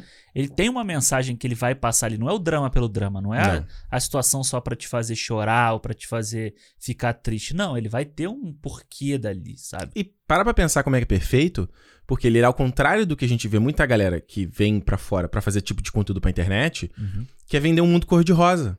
Exatamente. E não existe mundo cor-de-rosa quando você imigra. Não existe. Não existe. não existe lugar no mundo que é cor-de-rosa. Que tudo é perfeito, tudo é maravilhoso. E tem uma galera online que vende isso. Pô, toda hora, né? E um monte de gente que compra essa ideia. Entendeu? Não tem ninguém. pra- É, é raro. Eu não consigo citar uma pessoa que passa real. É, eu também não. E você vê na história, ele toca nas dores. Sim. Ele toca nos problemas. E eu acho mais interessante ainda porque o. Porque esse filme aqui é uma coisa até que me deu, eu fiquei meio assim bodeado no primeiro momento. Eu fiquei pensando, falei, o que, que eu acho sobre isso? Aham. Que ele não é um. Ele não, o, o conflito do filme não é muito forte, né? Ele é, mais um, ele é mais um retrato do que acontece. Ele não é muito. Ele é um recorte de um momento, né? Ele não é. Ele não, é, meio, é meio quase igual o Do The Right Thing. Entendeu? Uhum. É aquele momento, é aquela situação, aquela galera. E no caso do The Right Thing, né, eu faço a coisa certa, acontece uma parada. Isso. Pro final. Mas, mas isso aqui nem isso. Aham. Esse aqui é mais assim, ó. Esse aqui é o meu álbum de figurinhas, eu tô te mostrando essa galera daqui, entendeu? É, porque a- a- o grande conflito, né, deles, né, ali do, dos nave e tal, é que o bairro tá sumindo. Gentrificação, né? É, tá, tá, tá gentrificando, tá tendo a gentrificação. Então, tipo, a questão é, tipo, pô, Não quer explicar o que é gentrificação pra galera aí, não? Que não sabe? Gentrificação é quando você tem, sei lá, marcas, galera vai lá, uma empresa rica e compra real estate naquela área. E isso aí começa a aumentar o valor de dos custos mínimos de vida. Você começa a vir marcas caras pra aquele lugar. E invariavelmente você empurra a galera pobre pra fora. Pra fora. E é a história da cabeleireira. Ela é forçada a fechar a loja e ir pro Queens. É. Ou seja, você começa a empurrar a galera mais pobre pros guetos. É, e você tem até o próprio cara que seria mais bem sucedido, que é o cara, o, Uhum. o cara dono da, da- do negócio do táxi lá, né? Que, tipo, até ele tá sofrendo com Que a isso. empresa quer comprar ele. Pois é, e você vê aí quando ele. E é bem. Eu acho que é bem. Como é que se diz assim? É bem. Bem explicado no filme, assim, é bem fácil pra você entender, porque ele, ele faz a parte da, da lavanderia, sabe? O cara da lavanderia. A- Quando ele faz a conta pra te mostrar, pra lavar meia dúzia de paninho quanto que dá, você Uhum. ele tá botando na sua cara exatamente o que que é. Uhum. Entendeu? Então, tipo, Essa cena funciona pra, serve pra isso. é, e assim, é bem escancarado até porque o preço é muito Ah, muito alto. muito alto assim. Não é tipo assim, aquela. A mulher da lavanderia que conhece a buela, aí já, até, já tem um preço mais baixo, mas ainda faz aquela camaradagem. Exatamente, é. Que é E- coisa de todo mundo quando se, quando se conhece, né? É, e eu acho que eu, eu acho que a, a, a questão deles estão eles estão fazendo ali, né? Então tá todo tudo tá meio que sumindo. Uhum. Então eu acho interessante do filme é que o filme o Snav é o personagem principal, mas Uhum. ele basicamente tipo não é tipo o tempo inteiro ele, sabe? Não. Você vai passeando pelas principais pessoas dali, que, que é o que ele mostra logo no início. Na primeira música ele já te diz, ó, tem as pessoas, essa pessoa, essa pessoa, essa pessoa. Os Então a gente- principais ali, né? É, a gente vai caminhar. E eu acho que isso é muito do teatro, principalmente. No teatro você tem. É, claro, você tem peças que você tem um personagem principal, mas tem outras que você tá contando uma história maior, uma história de quatro pessoas, de três histórias e tal. Aham. Então, ele vai passeando. E eu acho bem feito, sabe, esse recorte entre eles ali. Uhum. Como ele passeia pela história da menina que tá voltando de uma, de uma universidade rica, o cara que tá com o negócio dele tá fechando. Você tem a, a, a mulher do, do salão de cabeleireiro que é bem sucedida e ela tá tendo que sair dali também. Então você tem gente que tá saindo por um motivo, gente tá saindo por outro, gente tá saindo por outro. Exato. E- e- então, ele pinta diferentes tipos de imigrante. É. Você tem o, o próprio Snav, que ele. Ele tem uma vida legal. Ele conhece a galera ali, ele tem o negócio dele, mas pra ele, ele vai ter a vida plena quando ele voltar pra casa dele. É. Sendo que. O que, que é a casa dele? A casa dele não é lá. Uhum. É, Por, mais que ele seja de lá, ele vai ser um gringo voltando pra lá. Porque o, o- espanhol dele não vai estar refinado. Ele não vai conhecer as coisas, entendeu? Ele vai, só que na cabeça dele, por ser uma parada confortável, entre aspas, né? Vira aquela coisa idílica de, ó, lá é o lugar. Pois é.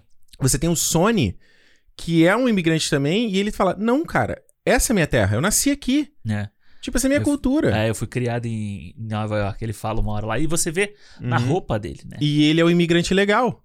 Exato. Ele é o que não tem o paper, né? O ele não tem o paper, então ele é o cara que vai ser expulso. Tipo, que é aquela coisa que você fala assim, cara. é, o cara foi expulso e fala: Eu vou ser expulso pra onde? Volta pra tua terra. Ele, que terra? É. Eu nasci aqui. É, é exatamente. Assim, ele tá ali, tá trabalhando, tá fazendo um monte de coisa, tá fazendo a, a cidade girar, a economia girar, Uhum. E não vai ter oportunidade nenhuma, né? É, e aí você tem o, como a gente falou, o Jimmy Smith, né, que é o, o cara do táxi ali, que tem um negócio, é uma outra perspectiva, né, o negócio dele já não tá tão legal como era antes, ele fala do começo da, da vida, como ele começou naquela ali, um táxi aqui, o outro, aquela coisa meio de um de ajudar o outro também, cada um faz um pouquinho. E você tem a abuela, que conta outra perspectiva, né, de quando ela veio pequena com a mãe e, o quanto eles tiveram que ralar pra construir alguma É. coisa sem saber nada, como tudo era muito assustador, né? E eu acho que a questão do. do como é o nome dele? Do. Os nave? Não, do, do pai da menina lá, o cara do. Eu esqueci o Ah, nome. bem dele. organa, pô. É o Bay Organa, né? É. É, eu acho que a história dele, além de tudo, ainda, além do, do negócio dele tá diminuindo, né? Tá murchando, tá sendo espremido ali. Ele ainda tem o sonho de ver a filha dele ser alguém, né? al- alguém a mais do tipo que ele. Então ainda tem isso, ele ainda tá, ele ainda tá tipo tirando o que ele tem, né? Uhum. Pra dar pra ela, porque ainda tem a discussão de que nem todo mundo pode pagar uma universidade nos Estados Unidos. Exatamente. É uma coisa de elite. É uma coisa de elite, é uma coisa que tipo, ou E- você ganha bolsa, Uhum. ou mesmo assim, quem ganha a bolsa é pra pagar metade, é pra pagar uma parte. Então, Exato. ainda assim é muito caro. E, e ela, a- a- o drama da Nina é muito legítimo também, porque ela, é, tipo assim, eu não me encaixo. É. A minha, a minha, a minha cultura, de onde eu veio, ela fica escancarada. Parece que ela aumenta a voltagem, né? Uhum. Na hora que eu tô ali com aquela galera. E é foda, cara. É foda porque você. Para, teve, teve muitas coisas a meu respeito que eu nunca pensei e eu só fui pensar quando eu cheguei aqui. Eu só fui sentir quando eu cheguei aqui. Uhum. Quando às vezes. Não tô nem falando por mal, mas às vezes, quando eu tô, sei lá, tava atendendo alguém na época, a pessoa fica assim, de onde você é, sabe? A pessoa não consegue te identificar, a pessoa É. acha que você vem francês, por causa do sotaque. ou, ou teve alguém que falou que eu era egípcio, por causa da estrutura do corpo. Aí, você- aí você começa a pensar, cara, realmente, será que tem alguma coisa na minha ancestralidade que vem de lá, entendeu? Porque você consegue traçar a tua, de onde você vem até certo ponto. Sim. Tanto que eu tenho maior vontade de fazer aquelas coisas de DNA, tá ligado? Pra ele traçar, igual do Watchmen lá. Aham. Porque é muito curioso. Eu vou ficar pensando, será que tem uma mistura lá atrás que a gente não sabe? Ninguém sabe da minha família. É, ainda mais no Brasil, né? Eu quando trabalhei na época, quando eu trabalhei no, em hospital, no Hospital do Câncer no, no Rio, Uhum. é, tinha muita pesquisa de medula óssea lá e tal. E Hum. aí tinha uns, uns cientistas lá que eles diziam que é muito difícil você achar doador no Brasil por causa dessa miscigenação absurda que tem lá. Uhum. Tipo, é muito fácil você achar nos Estados Unidos, porque o cara é americano, a família dele é americana, todo mundo desde, desde sempre veio dali. No máximo, o ancestral lá atrás dele veio do- um da Inglaterra e o outro de outra parte da Inglaterra. Exatamente. Entendeu? Então, tipo.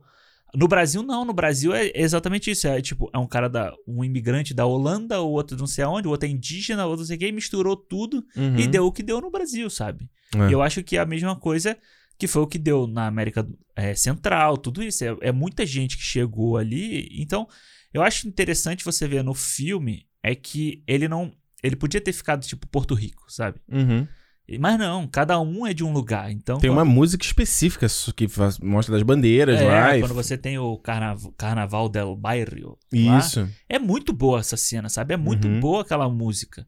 Sabe? Que você vê cada um tem um jeito de falar, um jeito de rimar, um jeito de trazer. Tem Uhum. até, inclusive, tem a bandeira do Brasil lá. Tem a nessa- bandeira do Brasil. Pra quem quiser ficar catando lá as bandeiras. e tem bandeira de tudo quanto é lugar. E é muito legal como ele, eles dão uma ênfase muito grande à bandeira, né? É, o Eles Brasil tão acaba sempre segurando. ficando meio de, la- né, de escanteio porque a gente é o que fala português, né? É, A gente tem uma outra, outra, outra colonização, né? Acaba sempre que nessas histórias o cara fala sempre da galera que fala espanhol, né? é, até porque a gente aqui sempre a pessoa pergunta se você fala espanhol, né? Nossa, no clássico. Toda hora. Né? Clássico. Esse negócio da. Eu, eu, pra mim, cara, não é por eu ser imigrante, mas uma coisa que pra mim nunca entrou na minha cabeça, sabe? Ódio contra imigrante ou. Uhum. ou, ou- Porque, cara, você vai pega qualquer história de. Sempre tem isso, sempre tem um papel da galera que vai trabalhar no- e, e vai produzir. E sem aquela galera, não anda. Você precisa de gente pra fazer. Então, você pega no caso aqui, pronto, do Canadá. A galera sempre gosta de vender o Canadá como aquele oásis. Ah, é o lugar mais fácil pra migrar. Aham. Não tô falando que seja. Não tô falando que seja, comparado com outros países, tem É muito. fácil porque o governo abre 50 mil vagas todo ano pra quem quiser imigrar. né? Mas por que, que o governo abre vaga pra galera? Porque ele- o governo é bonzinho? Não, porque ele não ele precisa de gente. Porque não tem isso. gente. Ah, Porque não tem gente, porque é, é- é um território gigantesco com pouca gente. pouca gente. E muita gente velha. Os caras não, não procria tanto. Exato. E aí? Né? Ah, Vamos deixar essa terra aqui toda vazia. Vamos ver se essa galera aqui. e aí que eu tô falando. Tu acha que vale contar a história aqui do. do, do- da xenofobia? Ah, conta, pô. Porque é, foi essa, essa coisa que a gente tá falando. Porque a menina não passa. A menina lá passa por, por xenofobia no filme, a Nina. Exato. Quando o pessoal diz, diz pra, quer revistar a roupa dela, a bolsa E dela. ela ainda pediu desculpa. E ela ainda pede desculpa por Pois não ter é. feito nada.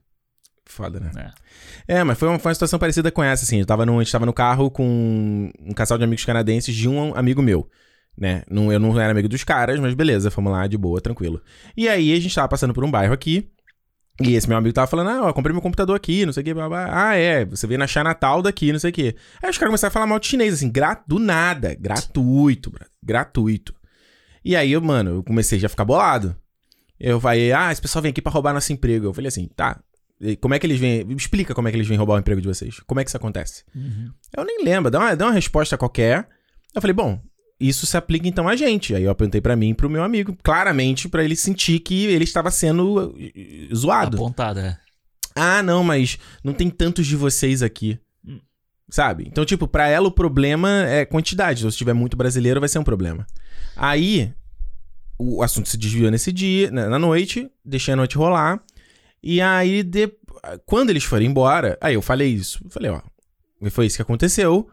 É, e aí no começo ele ficou meio defensivo, né? Ah, não, não sei o que, bababá. Falei, cara, só pensa. É. Numa semana depois eu encontrei ele de novo, a gente voltou a tocar nesse assunto. Eu comecei a pe... aí eu comecei a falar assim, cara, eu comecei a remoer coisas da noite que eu não tinha pegado. Eu falei, ó, repara nisso que essa pessoa falou, não sei o quê. Você não tá vendo um micro, uma microagressão? Tudo, tudo que a gente conversava sobre o Canadá, Só a pessoa que sabia. só eles sabiam. Eles calaram, quase assim, não, não, não, não, mas não é isso não. Não, não, não, você- tipo assim, não, a gente não sabe de nada, a gente não tem voz pra porra nenhuma, entendeu? Aí ele confrontou os dois. O cara aí, separadamente. Aí o cara no começo, ah, é isso mesmo, então se isso é comentário xenofóbico, beleza, esses caras vêm aqui, babá. Aí no dia seguinte ele veio falando, não, não, você tá certo, eu tô bolado porque eu sou um fracassado e eu fico bolado com os caras tendo mais sucesso que eu. Hum, Tipo, porque o cara se drogou pra caralho na adolescência, hoje trabalha num emprego qualquer, sem qualquer perspectiva. Uhum. Aí ele vem aqui um cara, um chinês que estuda, faz uma grana, tá com uma, uma- um Porsche, uma Mercedes, uma BMW, aí o cara fica puto. A mina foi pior. Ela, é, provavelmente o cara assumiu que ele tava errado. Sim. Ela não, ela continuou falando, ah, não, porque não sei o que, pipipi. Ah, porque com seus amigos também só falam português perto da gente. Aí, aí, primeiro ela disse que não era xenofobia, porque o pai dela era imigrante, logo ela nun- nunca faria comentário xe- xenofóbico. Aí Né? virou. Eu tenho amigo gay também, eu tenho amigo negro também. eu, até, eu até tenho amigo, né? é, eu até tenho amigo negro. Aí, depois começou a atacar brasileiro.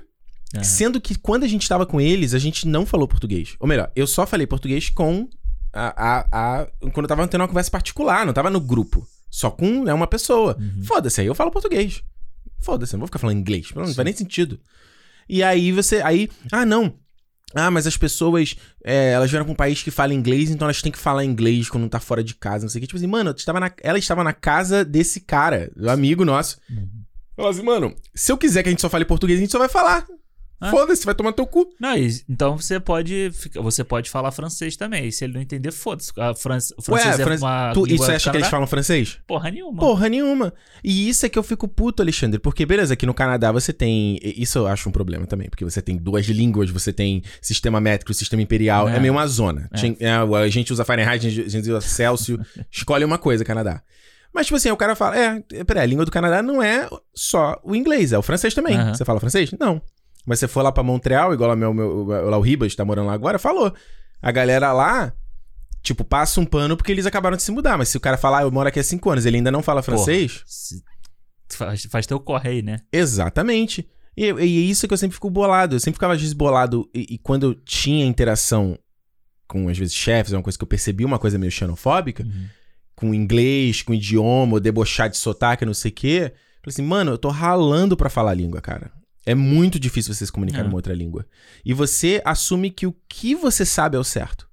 Vai vir um cara do, inglês britânico, ele vai pode falar um monte de coisa que você não vai entender. Uhum. E ele vai debochar de você. Aí você vai dizer que o seu inglês vale o dele não, sendo que ele é a matriz? O cara que fala inglês na, na Nova Zelândia, o cara que fala inglês na Austrália, é tudo É inglês. tudo em inglês. Ah, O, o seu é certo, o deles, os deles são errados. Cara, mas esse- esses exemplos, assim, tipo, Hum. é- é- a gente pode dar o exemplo comparando até com o filme e tal, que você mostra eles trabalhando em qualquer coisa, né? Uhum. Tá sempre todo mundo fazendo corre pra fazer Tem o que seu fazer, é, exato. Lá onde eu trabalho, que é uma fábrica de, de torta, de quiche, essas coisas, você não tem, você tem canadense, tipo, as duas chefes, Uhum. são as duas donas, né, vamos dizer assim. De da resto é imigrante. De resto é só imigrante. E quando ela. E a minha chefe fala: Ah, eu, eu abro uma vaga aqui pra, sei lá, pra trabalhar no warehouse, né? No, no estoque lá e tal. Uhum. Não vai aparecer um canadense pra trabalhar. E tem canadense que precisa desse emprego, mas ele não vai aparecer. Vai aparecer mexicano, vai aparecer brasileiro, vai aparecer chinês, vai aparecer filipino, que tem muito filipino lá, então. Porque não tem luxo, tem que e fazer. aí, mano, as meninas que trabalham lá, trabalham empacotando e tal, trabalham pra caralho a semana inteira, ganham, tipo, dinheirinho bom. Aí a menina tem um puta carro maneiro, carro novo, não sei o quê. Uhum. Aí o cara vai ficar, tipo, puto porque essas pessoas vêm pra cá, roubam o trabalham emprego e roubam delas. o emprego. Vai tomar no cu, entendeu? Tipo, É, é, mas e, se o assunto não tivesse cortado, é que eu tava dirigindo, e como eu falei, eu tô aprendendo a dirigir, então. Quase bateu o carro. É, é, exato. Eu também eu não ia sustentar a discussão porque eu tava dirigindo. Se eu tivesse não tivesse dirigindo, aí era outra história. Mas se o papo tivesse continuado, eu ia falar assim: peraí, eu venho aqui pra esse país com meu inglês quebrado. Eu não sabia. E quando eu cheguei, eu não sabia nem fazer um, um currículo do jeito que é o que eles querem. Aham. Eu não sabia nem escrever uma carta de apresenta- apresentação, que você tem que escrever aqui, a gente não tem esse costume no Brasil. O cara quer dizer que eu tô roubando o emprego dele? Mano, desculpa, você é um merda. Você é um Se merda, eu tô exato. roubando meu emprego, você cresceu aqui, você tem que você conhece as pessoas, conhece o local, teu inglês é Cultura, tudo. e eu roubei o seu emprego, você é um merda. Exato. E esse cara, Ele assumiu isso. Pois é. É, um, se drogou pra caralho, um puta viciado do cacete, trabalha, nem sei no que, que ele trabalha, mas sabe, ganha um salário quase que mínimo. Porra, meu irmão, aí tu quer, tu quer falar do, da gente que vem pra cá, paga uma grana pra conseguir imigrar, Uhum. uma grana de processo pra pra conseguir aplicar pra residência, pra aplicar pra visto. Te gasta, tipo, as nossas economias, você aposta o sonho, você vende tuas coisas no Brasil, você fica longe da tua família, dos teus amigos, e, e como se qualquer um tivesse moral de fazer isso. Pois é. Aí você vem pra cá, você, você vai fazer uma vaga na faculdade que você vai pagar mais do que o cara local, Você vai pagar três vezes mais. que aliás teve isso. A menina depois acusou, voltou a falar mal de chinês, isso no chat com ele, de que ela tinha, ela tinha pontuação pra uma vaga na faculdade aqui, não sei o que, e os caras optaram pelo chinês pra botar na vaga dela. Hum. O que não é verdade, porque a vaga pro imigrante é diferente da É vaga diferente, do, né? do local. É diferente. E ela fica acusando que a, que a instituição tá preferindo o cara porque o cara paga mais. E você culpando o cara, você culpa, Culpa a a instituição, instituição, é. canadense. Ou vai ver o cara tem um puta currículo melhor do que o dela também. Pode isso. ser também, né? não é? É? é engraçado isso. Então, é, é essa, por isso que pra mim, cara, eu acho que morando aqui, né, faz cinco anos morando aqui no Canadá, tem essa, essa, esses dois fatos, né? Esse fator desse de, de quando eu chegava aqui eu tinha muito, eu, eu já falava baixo na rua, se eu estivesse falando português com a Juliana, eu falava assim, meio assim, não queria chamar atenção. Não, eu, tinha, eu ficava mó cagado. Nas primeiras semanas, eu tinha, sei lá. Ai, dá pra atravessar aqui? Ai, não vou nem fazer jaywalk, né? Atravessar no meio da rua, como o É. carioca sempre faz. Tipo, você ficava assim, tudo pra não chamar atenção, não, não, não perturbar. Aí você fala assim, por quê? É. Porra, eu pago, pago taxa, pago imposto, pago tudo igual todo mundo aqui, pô. Eu chegava aqui, eu não me apresentava como Ricardo, eu me apresentava como Rick. Não, vou dar um nome canadense pra eu conseguir emergir melhor. Aham. Aí eu fui trabalhar na Apple, eu falava o nome de todo mundo direito. Eu fazia esforço pra falar o nome das pessoas corretamente. Mas, a- De cara indiano, com os nomes cine. Mano, eu fazia o meu esforço. é. Podia errar, mas eu fazia o meu esforço pra mostrar que eu me importava com aquilo ali. Então, assim, meu irmão, retribui isso de volta. Então você tem esse fator, no meu caso, Aham. e o fator também de, de, de apreciar de onde você vem. De, de parar com esse viralatismo. É. De tipo. Tanto que eu me afastei de gente que era isso, assim, ai, eu nasci no país errado, não sei o que. Falou, cara, peraí. Você falou que país, você nasceu no país errado, então isso quer dizer que, por exemplo, a nossa amizade não vale nada. É. Porque se você nasceu nesse, nesse país aqui que você faz tanto orgulho, a gente teria se conhecido. Você tá falando que a sua família é errada. Aham. Você tá falando que, a- sei lá, a pessoa que você, tudo é errado. Para pra pensar no que você tá falando, entendeu? É. E eu acho isso, acho que, trazendo pro filme, né? Uhum. Eu acho que isso é muito interessante A gente tá todo- falando mais de outras coisas do que do filme. Não, não, eu acho que isso é interessante nos personagens, sabe? Porque eles Aham. têm orgulho do que eles estão construindo ali. Uhum. Você vê a, a cabeleireira, né? Ela tem orgulho da, do, do negócio dela, Uhum. sabe? Mas ela não deixa de ter orgulho também de quem ela é, da onde que ela veio. Sim. Entendeu? Porque, tipo, ela traz o- da cultura dela para o negócio dela. E é daí que vem muito do sucesso dela também. É, tanto que ela, fa- eh, eles falam, né, tem até a música ali na parte quando ela tá no cabeleireiro, da coisa da fofoca, da coisa É. de um conhecer o outro. E ela fala, ah, não, vamos mudar ali, gente, a gente ainda vai ter contato, é a mesma coisa. Não é a mesma coisa. Não é a mesma coisa. Vai estar, vai tá, não sei, na rua tal, não sei aonde. Ela fala, pô, Pois é, é, não pô. é ali. É, quem, quem nunca crescia aí, puta, vou ali no seu Zé, pega lá uma coca lá, pendura lá, depois eu pago lá certo com É. ele. Sabe? É uma parada que, que você. Tem a música da própria, da própria Nina quando ela fala disso, né? Do lar e do- das pessoas contando, né? Das pessoas Uhum. contando pro sucesso dela e, e ela tá voltando meio que envergonhando a galera e tal, não sei É, o quê. essa, essa parte é bem legal, do brief, né? Que ela Uhum. canta. Que ela vai cantando e, tipo, a expectativa de todo mundo, né? Eu fico, às vezes, eu fico pensando nisso, né? Você- É. Imagina você Hum. volta pro Brasil, assim, ah, não, decidi voltar, né? Tipo, Aham. pô, tu saiu de lá, todo mundo Eu tenho uns achando- amigos meus que fizeram isso, né? Eles moraram na Alemanha durante um ou dois anos e voltaram. E todo mundo ficou assim, "Ah, por que você tá voltando? É, não, e muita gente acha, fala assim, pô, não, tu foi pra estudar cinema, né? Fala pra mim. Aham. Eu, Fim, mas ainda não consegui. Não, tá rolando. Entendeu? Mas vai ter. Mas imagina você volta pra pessoa fala, pô, tu não foi pra lá pra isso. Não, então, aí. E é meio que a sensação dela, Sim. entendeu? E no fim do dia você não tem que dar satisfação pra ninguém, porque Exato. só você sabe o que você ralou. É. Tipo, se não deu, você não sabe. A galera não sabe da missa metade. Missa metade, exatamente. é, exatamente. Não deu porque não deu. É. Sabe? A não ser, é que negócio, que não é nenhum caso, nem o meu, nem o seu, que é tipo assim, a galera que nasce em berço de ouro. Aí realmente vem pra cá. Ai, quero voltar pro Brasil. Ah, não deu certo. Ah, eu vou tentar visitar, outro. vou tentar pra outro país. É. aqui, realmente, cara, tem que ir nascer em berço de ouro. E isso eu também fico puto, porque eu já vi, vi- já vi direto online isso. A galera que vende isso na internet, em canal de YouTube, não sei o quê.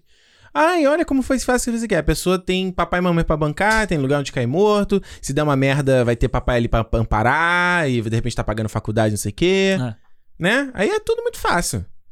Eu acho que a, a, a coisa da Nina é isso, né? Tipo, ela Uhum. sabe que ela voltando, ela tá. Principalmente a questão do pai, né? O pai se esforçou, pagou, Uhum. deu o jeito dele de pagar a, a, a faculdade pra ela, né? Aham. E tem muito disso aí. Eu acho que isso é uma. É uma... Mas ela Pois é. fala, mas eu acho é legal quando ela fala, no fim o sonho é meu. Exato. Não é seu. exatamente. E eu acho, eu acho isso muito genuíno, sabe? Da, da, da história do filme. Porque isso, Hum. é- isso acontece muito.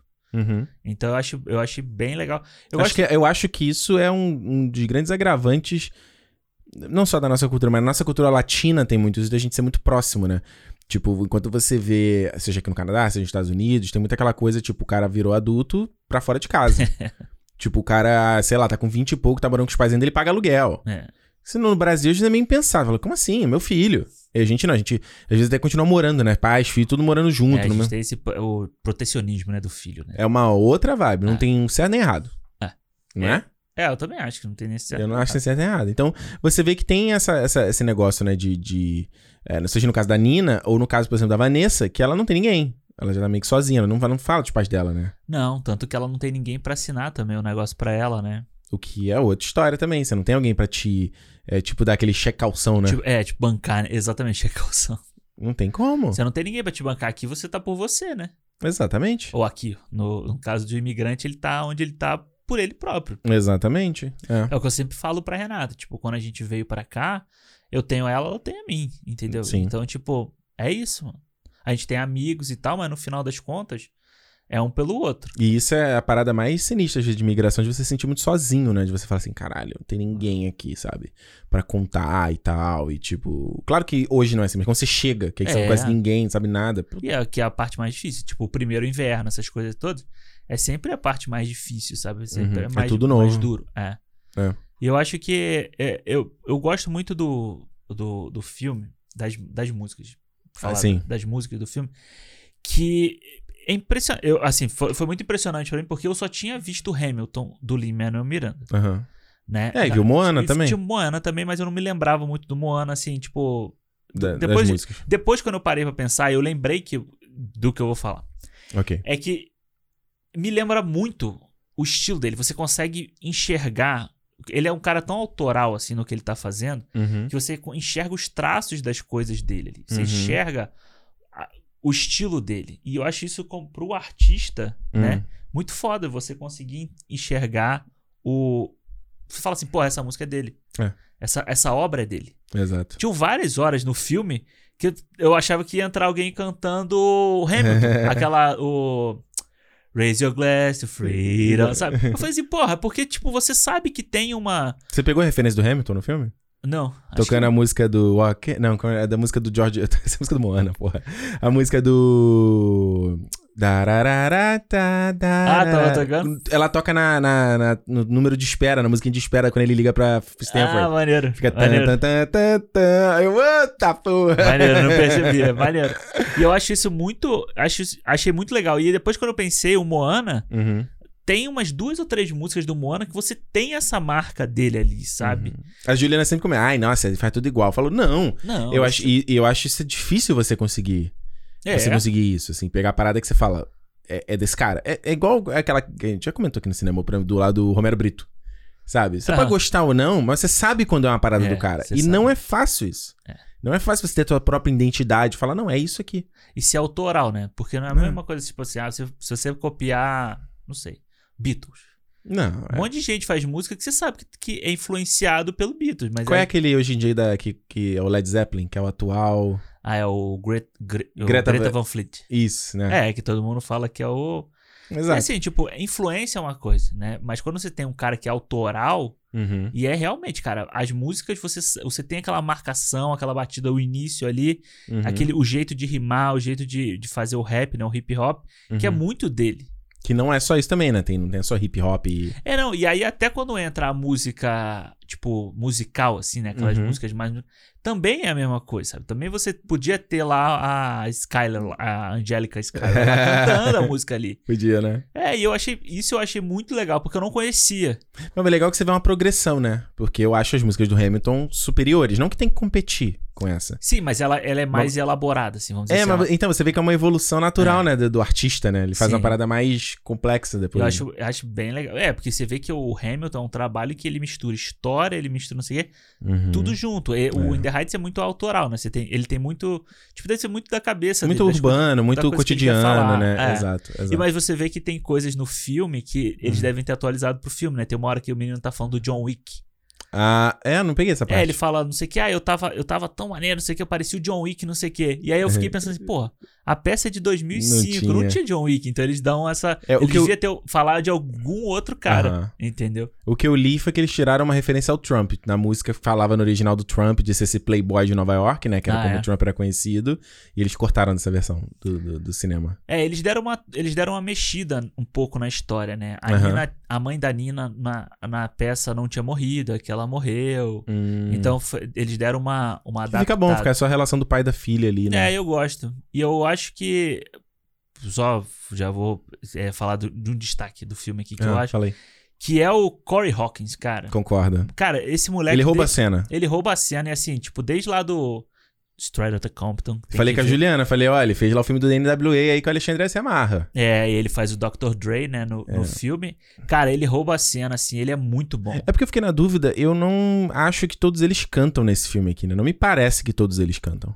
Que estão cantando ali na É, hora. não, não, que não tá cantando na hora é meio claro, né? Tipo, estão no playback. Mas que ele é dublado? É, eu não sei, porque, por exemplo, eu vi o Jimmy Smith mesmo, né? O Bay Organa, ele canta. Ele tem uma voz no filme. Aí eu vi ele cantando naquela, naquele, naquele negócio do Tonight Show lá que você me mandou. Ah, sim. Daí falando da. Brother reabrindo. Aham. A voz dele cantando no- lá no Tonight Show era completamente diferente. Ah, é. É. Aí eu falei, será que eles botaram eles dublados, chamou uma outra, um outro, uma pessoa pra cantar, Ah, entendeu? Pode ser um autotunizado, um autotune Será? ali, pode ser. né? É, porque, por exemplo, até a voz da menina lá do Brooklyn Nine-Nine, nossa, a voz dela cantando era super fininha, né? né, no, no filme, a voz Não. dela normal Quem é a é. menina do Brooklyn Nine-Nine? Ela é aquela autona do salão que usa tipo um- uma roupa da Adidas azul. Ah, sei, sei, que sei. tem, a, tem ela e tem a menina do Orange the New Black. Isso. Que elas são bem namoradas Aham. no filme. Ah, sei, sim. A- é a que fala mais, né? Ela é que fala mais, fala muito. Isso, assim. exatamente, Cara, exatamente. que inclusive é aquela cena que eles chegam pra festinha que vai ter lá na casa da, do, do pai da Nina, né? Que, mano, aquilo ali é muito latino, sabe? Aquilo é muito Brasil, aquilo é muito. De todo mundo chegando. É, não sei o que, filha da puta. Bicho, o quê." Me Mano. deu uma saudade do caralho. É, eu Alexandre. também, cara. Me deu uma saudade do caralho. Eu, eu vou te falar, teve alguns momentos no, no filme que deu uma, assim, uma. Eu não chorei, mas deu uma, um- uma marejada. Porque... Aí eu dei uma chorada na, na hora da, da história da Buela lá, na música É. dela. Que é foda, né? Eu vendo ali, eu falei, cara, quantas vezes você vê uma pessoa, sei lá, septagenária tendo uma cena de música e de cantar? Fantástico, né? Nunca. É. E é, é muito legal, porque é aquela, o que ela fala, né? Uhum. Da paciência e fé. E que é uma, uma parada meio que a gente tem que viver aqui quando você vem pra um outro país, né? Você. Sim. Minha mãe sempre fala isso quando às vezes eu falo, ah, mãe, eu quero fazer isso, quero fazer. Ah, garoto, você acabou de chegar no país. Fala, como assim acabei de chegar? Tem cinco anos que eu tô aqui já. Não, mas tem que ter paciência. Ela sempre fala isso. Ah, tem que ter paciência. E, e acreditar que vai dar certo. É. Então quando ela fala paciência e fé, paciência e fé, é uma comédia de resiliência, né? Ah, e é um lema muito interessante, né? Um, É. um lema muito legal. E é um lema muito de vó também, né? assim. Muito de vó. É. E ela fala do, coco, do condensed milk, com, com leite condensado com café. Pô, café com leite condensado é bonzão, mano. Eu nunca tinha feito. Depois que eu ouvi na música, eu fiz. Pô, é, é bonzão, mano. É bom, é bom. É bom. É. E.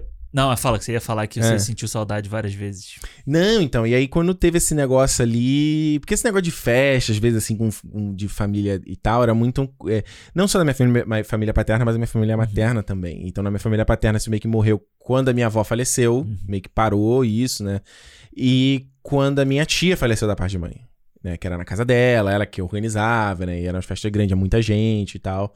E de vez em quando tem as fotos que eu tenho salvas aqui e tal. E dá muita saudade, assim. É. Dá um, dá um, é, chega a doer, sabe? Teve uma vez, inclusive, quando eu liguei pra minha mãe, que, eu liguei por, por vídeo, né? E não tá- era uma festa, mas tava tipo. Tinha uma, tava uma galera lá, uma reunião, pessoal que eu conhecia desde que eu era Aham. criança. E eu tive que dar uma desligada assim que eu comecei a chorar, entendeu? Que deu uma saudade muito pesada. Eu Fiquei assim, cara, é uma, é uma parada que é difícil você você conseguir botar em palavras, entendeu? Principalmente É. no momento que a gente tá vivendo pandemia, que, que você. Isso fica muito latente, sabe? Isso Uhum. fica muito. Tipo. é- é- é, será. Eu já falei isso algumas vezes aqui. Será que eu aproveitei o tanto que eu poderia com essas pessoas antes, enquanto elas estão aqui, entendeu? É, sim, sim. E aí, principalmente no momento que você tá em outro país, que mais uma vez, ninguém tem berço de ouro pra simplesmente comprar passagem e ir quando der saudade, sabe? É, é- é- Você fica assim, você se sente meio preso, sabe? É, e, e por isso que eu, eu tava falando o negócio do carro no começo do, do podcast. E, e meio que o carro é uma tentativa de ganhar um pouco de liberdade. Sabe? De, de, de, de- de eu ir aonde eu quiser ir. Que é uma Aham. sensação que eu não tenho hoje aqui. Sabe? Eu me sinto preso às vezes. Porque você não desconhece, você não sabe. Né? Você não. é, você tem que explorar ainda as coisas, né? Coisa que às vezes no, no seu país é meio que. Pra explorar um pouco mais fácil, que é a mesma língua, as mesmas pessoas. Sim, sim. É mais- Então, então essa coisa do carro tem um pouco disso pra mim também. Quando É eu entrei no carro e tive esse negócio, eu falei assim, cara, é uma liberdade. uma é um pouco de liberdade, entendeu? De poder ir e vir e, e- e poder fazer mais o que eu quero fazer, e- entende? Sim, sim. E É, não é ficar tão limitado, tipo, porra, eu- a gente falou, falou ah, há pouco tempo também quando eu comprei a TV de 75, que eu fiquei, ah, puta, eu vou comprar, ah, não, é muito grande, como é que eu vou transportar isso aqui? Eu falei, foda-se, eu vou fazer, ponto final. No Brasil foi assim que eu fiz, quando eu quis comprar uma TV gigante, eu peguei, eu tava com dinheiro, num domingo, vou lá agora, comprei, trouxe no tag, dei meu jeito. É. Aí aqui tu fica meio sem com medo e tal, não sei o quê. E eu, esses dias, acho que eu comentei isso contigo, eu tive uma conversa séria com a Juliana sobre isso também. E, e foi engraçado, nesse final de semana, que eu tava com os outros brasileiros, a gente tava, voltou a tocar num assunto parecido que a gente tava fazendo meio uma. uma- esse, esse casal de amigos se mudou pra uma, uma casa, né? Aham. Quintalzão e tal. E a gente tava no quintal ali, foi um churrasco, conversando. Não tava música alta nem nada. Que mas- tá muito Brasil, né? Muito Brasil. E a gente ficou assim, meio, ah, puta, até que hora pode fazer barulho? Ah, não sei o que, não sei o que. E aí, às vezes, aqui com a Juliana tem também. Ela fica, ai, não pode perturbar, Ah. não sei o que. Eu falei, "Pô, perturbar tu, por quê, meu irmão? Eu É. tô no horário, tô no meu direito. No dia que eu fui furar lá a parede aqui pra botar um negócio que ficou o vizinho batendo na parede. Aí a Juliana ficou meio assim, eu falei, "Mas por quê? Ele É. tem mais direito do que eu? Você tá, você tá botando o negócio na sua casa, não tem problema, você tá dentro do horário, você não tem. Pau no cu dele, É. entendeu? Então tem um pouco dessa coisa de- também de. De. Quando você vai falar, não vou baixar a cabeça pra você, entendeu? É. E é aquele negócio, né? Se você tá na sua terra, o cara fala alguma coisa, você responde, foda-se. É, que você fica meio até porque do. ah, Já teve uma, uma, uma velha uma vez, no, quando eu tinha acabado de chegar no ônibus, ela falou uma coisa, nem lembro o que, que era. Até você ter a resposta de falar no Pois inglês, é, exatamente. a pessoa já saiu fora, entendeu? Você não tem nem a reação de mandar a pessoa tomar no cu rápido. É, hoje em dia até eu falaria em português mesmo pra, pra, deixar, pra logo assustar. Porque, porque a galera que fala inglês, quando ela vê uma língua. No- eu lembro lá na. na- É bandido, né? Parece que é bandido. Mano, você sabe no iPhone, quando você faz o setup do iPhone, que ele fica mudando assim, parece hello, aí aparecem vários idiomas. né? Aham. Bicho, eu vi isso várias vezes, Alexandre. Tipo assim, a pessoa ligou o celular que ela comprou, ela me tinha lá uma ajuda pra fazer o setup. Aí eu tô falando com ela alguma coisa, e quando ela olhou de novo, tá em, sei lá, em espanhol.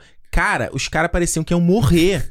Eu juro pra você, ficava assim, não, não, tem que ser inglês aqui, tem que ser. Eu juro, cara. Ficava uma, eu ficava assim, eu só falei assim, calma. Não, aqui, ó. Tá, Ah. tá trocando, ó, tá vendo? É só porque são várias pessoas diferentes que compram o iPhone. É. Então ele tem que preparar pra várias Pessoa- pessoas. os caras têm fobia de ver filme legendado, cara. Né? É, é. Então, tipo, cara, você vê que é a coisa mais besta que tem, assim. Tipo, É. aí, já, e é- aí você vê como que a gente, entre aspas, é é mais evoluído, né? Uhum. A gente já tá acostumado com isso desde que a gente é moleque, desde que a gente é criança. Total. E por, mas aí, por, por isso que eu nunca trocaria a experiência de ter nascido no Brasil. Exatamente. Porque fez ser quem eu sou hoje. Sabe? Então, eu conversando com esse mesmo amigo sobre esse incidente com esses canadenses, e eu falei assim, cara, você tem que. Beleza se você quiser ter uma amizade com um canadense. Não tem problema nenhum. Mas ela tem que vir organicamente, ela não tem que ser forçada. Não é por um interesse. E você também não tem que ficar passando pano pra eh, coisa que você não concorda. Eu também acho. Ah, mas não sei o quê, mas eu também não sou muito fã de chinês. Que. Eu falei, não importa. Você tá mais perto do chinês do que do canadense. Você é tão imigrante quanto o chinês. É. Ao- aos olhos dessa galera. Então não importa. No Sabe? final das contas, ele vai botar na mesma balança que. Exato. E eu ainda falei assim: ah, ah, mas eu também não. Eu falei, mano, o canadense tem coisa legal e tem coisa ruim. Tem coisa boa na cultura dele e tem coisa merda. Tem problema aqui pra caralho também. Pois é. Cara, ontem a gente passou lá pela Hastings, lá, né? Um lugar aqui em Vancouver, Aquilo ali era ele é que é foda. uma cracolândia, a céu Ali é aberto, foda. assim. Tipo, sabe? E assim. E a galera, lembrando, a galera recebe auxílio do governo e tem até dose. Eles Sim. recebem a dose eles da recebem droga dose pra acalmar, pra acalmar. né? Pra Por o isso ca- que os caras não são, tipo, violentos, não te atacam, entendeu? Exatamente. E aí, tipo assim, quando a gente passou por Imagina lá... alguém ouvindo isso que a gente tá falando aqui agora falando, o quê? O Canadá dá, dá É. heroína. É, É, dá pra, pra porque todo acalmar. mundo sabe que é um problema de saúde, não um problema que o cara é bandido, entendeu? Exatamente. E aí a gente passou por lá ontem e eu falei com, com, a- com os amigos nossos que estavam lá. Falei, aí, ó. Cadê? Vou- deixa eu abrir aqui os influencers canadenses aqui. Alguém já filmou e já falou disso? de- Já falou sobre essa situação? Já falou sobre esse problema? Não. Ninguém falou. Nada. Sabe, ninguém falou. Todo mundo quer tapar sempre o sol com a peneira, entendeu? É tudo bonito, tudo maravilhoso. Vamos É. aqui na loja de R$1,99, olha como é tudo é mais barato que no Brasil. Olha esse chocolate. Que foda-se o chocolate, tá ligado? Olha, Tipo, um pacote de MM que. Foda-se o MM. É, não é isso. E é a mesma coisa, cara. A Juliana recentemente achou um, um canal de YouTube de uma menina brasileira também. Aí ela falou: ah, parei de seguir porque é mais do mesmo. São os mesmos comentários, as mesmas coisas. É. Tô mostrando as mesmas paradas. Porque é aquele negócio, é aquela coisa do tipo, ah, vou pra Nova York, ah, eu vou ter que ir na, sei lá, ah, uma loja HM, H&M, sabe? Tipo, cara, Forever 21, vou na Macy's, é, mesmo de sempre. é a mesma coisa que, tipo, vai na CA, vai na Renner, entendeu? Pois é. É a mesma. Galera, não é assim, o cara fala, ah, beleza, vocês estão falando isso porque vocês moram aí hoje É, no não, comum. não é isso. Concordo, existe um pouco disso também, a gente não é mais novidade. Concordo. Mas é a coisa de você não virar vira-lata da cultura do outro. Exatamente. Eu acho que o outro que teve parte disso, até o fato de morar longe ajudou, é de apreciar mais a cultura brasileira. Aí eu conversando com esse amigo, ele falou: ah, mas tem muita coisa na cultura brasileira, eu detesto a cultura brasileira. Que não... Aí ele começou a citar um monte de coisa que a gente sabe que é problema. Eu falei: tá, mas isso é o lado ruim. Cita as coisas boas agora. Tem um monte de coisa boa. E não adianta você falar, ah, não gosto de funk, não gosto de carnaval. Bicho, isso é um fragmento da cultura brasileira. Cara, eu tava falando só um, cultura um, brasileira é gigante, um mano. detalhezinho ridículo, assim, que eu tava falando Aham. com a menina, essa menina indiana lá do trabalho. Uhum. Eu falei pra ela assim, tava empolgadão, né? Eu falei assim, porra, fui na loja outro dia, a loja tinha produto brasileiro, comprei um suco de caju. Aí a menina olhou pra minha cara assim, tipo assim, hã? Falei, é, suco de caju. Ela falou, mas como? É tipo é, leite de amêndoas, almond milk, essas coisas? Aí eu falei assim. Aí eu, aí eu me liguei que ela tava pensando que o caju é só a castanha do caju. Nada, tem uma fruta tá Aí eu falei, não, então, a castanha do caju é uma coisinha, tem uma fruta ali que faz o suco. Aí ela falou, ah. Cara, aí eu falei assim, eu vou fazer, o dia que eu fizer eu trago pra você experimentar. Explodiu a cabeça da menina. Ah, E é, mas é uma coisa que é tão simples pra gente, sabe? Que é tão intrínseco na nossa cultura de. de- é tão simples. É, qualquer botequim tem essa porra no Brasil. Uhum. E aquela, aquele aguado que você come lá com Aham. pastel. Aham. Entendeu? E, tipo, é uma coisa que, tipo, é um fragmento da nossa cultura só, sabe? Tem É. tantas outras coisas. Exato. E a gente vai ficar com vergonha disso? Exato. Ah, mano. E foi o que eu, eu tava falando com o cara que me que é que da autoescola, ele é ele é descendente filipino, né? Aham. Ele não. E o Filipinas, cara, tem muita semelhança com o Brasil, é impressionante. É, tem, tem. Muito. E eu sempre me dou bem com o filipino, sempre. Eu falei com o menino que é filipino lá do trabalho, ele falou É. que a única coisa que é bem diferente é o futebol. Ah, é. falou que na Filipina, o time da, a seleção da Filipina é muito ruim, só toma borrada. E aí eu tava. e- mas ele nasceu aqui, aí eu tava conversando algumas coisas sobre Brasil e tal, principalmente coisa de direção com ele, não sei o quê. E eu tava falando um pouco. Eu não, eu não usei. Eu, eu não falei assim, ah, o brasileiro é vira-lata. Eu não usei esse termo, Aham. mas eu falei de um jeito positivo. Falei, nós somos um, um povo muito receptivo. A gente é muito aberto a abra... O Brasil, pelo menos no geral, né? A gente sabe que tem uma galera que não é mais assim, né? Sim, Que o claro. Brasil tá mudando esse aspecto, né? Mas a gente não, a gente sempre foi conhecido como um povo que a gente celebra o outro. É. A gente recepciona o outro. Tanto gente que o carnaval é a festa mais popular do Brasil por causa disso, né? Meu amigo, eu já fui em festa aqui na empresa aqui canadense, que eles fizeram Brazilian Day na sexta-feira de carnaval, porque tem muito brasileiro na empresa. E eu tava na festa, me convidaram, e tava lá no telão, eles botaram no desfile, mostrando assim, eles explicando. Eu falei, cara, que surreal. É bizarro, né? É, e sendo que assim, fevereiro aqui é frio. Então, tipo, tava nevando lá de fora. Eu falei, mano, foi uma experiência surreal. Maneiro. Então, assim, não é se você vira a lata do cara, mas é tipo assim, abraçar. É tipo, querer conhecer você, Uhum. mas eu espero que você também tenha interesse de, de conhecer sobre mim. Esse casal xenofóbico foi a mesma coisa. Tava esse amigo falando sobre, por exemplo, o McDonald's. Ah, o McDonald's tem um Cheddar. Ele já, ah, tá, beleza. Tipo, foda-se. né? Cagando e andando. Mano, Fala pra ele botar esse povo pra correr e foda-se. Pois é. Gente, a gente ele falou tudo menos do filme, né? Então, aqui é o cine, Cinemou Imigração. Entendeu? Ué, mas eu acho que é bom quando Mas a obra acho faz é- pensar. É, eu acho que sim. Eu acho que o que, o que me tocou tanto no filme é que Ah. quando você assiste o filme, tudo isso que a gente tá falando aqui passa na sua cabeça, entendeu? É. Porque É- o que o filme não. É que a gente tá falando, a história dele não é. Ele é um filme character driven. Ele não é um filme story driven. Então, ou seja, a história não é o principal. Não, é. O filme, ele é esse retrato. Então, por isso que não tem muito, acho que, o que falar. Porque é você contar as coisas que acontecem, eu acho. É, exatamente. É a gente ficar aqui falando exatamente o que tá acontecendo nessa o cena. que não vale. isso, o que não vale. isso. É. O que não vale. Eu acho. Bom, eu que eu acho. assim, O filme, ele, eu achei que poderia ser um pouquinho mais curto. Ele é, É. muito longo, tem 2 horas e 20. Eu acho É, que ele dá uma barrigada, principalmente. É, é no final do segundo ato, começo do terceiro, terceiro ato, ali, no finalzinho ali, depois do blackout. Então, parece que é, é- E aí, pra mim, é o mesmo problema do Hamilton. Ah. Sabe? É o, é o final que, pra mim. Que ele tem que engatar de novo, né? É. Que o início, sabe? O início do Hamilton e o início do In the Heights é muito foda, sabe? Tipo, Aquela abertura é muito bom, né? A música lá do In the Heights. é ah, muito na, legal. na, na, e eu acho que. Não, Cara, e o, cara, vamos lá.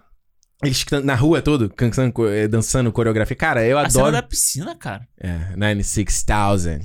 Porra, é muito foda. é muito caralho. bem filmado, sabe? É a cena que, caralho. tipo, eles estão na piscina, aí a câmera vai pra baixo da água e eles estão fazendo, tipo, sapateado embaixo da Do água e ela volta.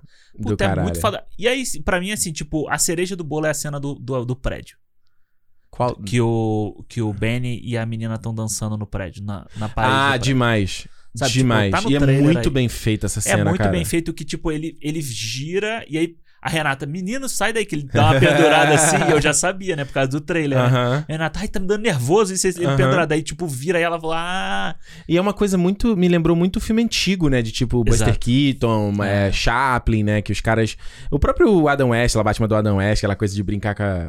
Como é que é o, qual é o filme? É o Fred Astaire, não é? Que ele vai dançando, e aí ele vai dançando, e aí o cenário vai girando. É? Não lembro. E aí ele tá, ele tá no chão, aí Do ele caralho. apoia na parede, aí você sabe que, tipo, porque ele dá uma paradinha, e ele começa a andar, e aí, tipo, ele tá andando na parede, depois ele tá Olha o Nolan aí, de onde ele pegou a referência dele. E é a muito câmera vai foda. junto, né? Não, E é é- muito bem feito, E né? é muito bem feito. Eu assim. só acho que é uma oportunidade perdida aí do filme brincar mais com essa coisa do lúdico, sabia?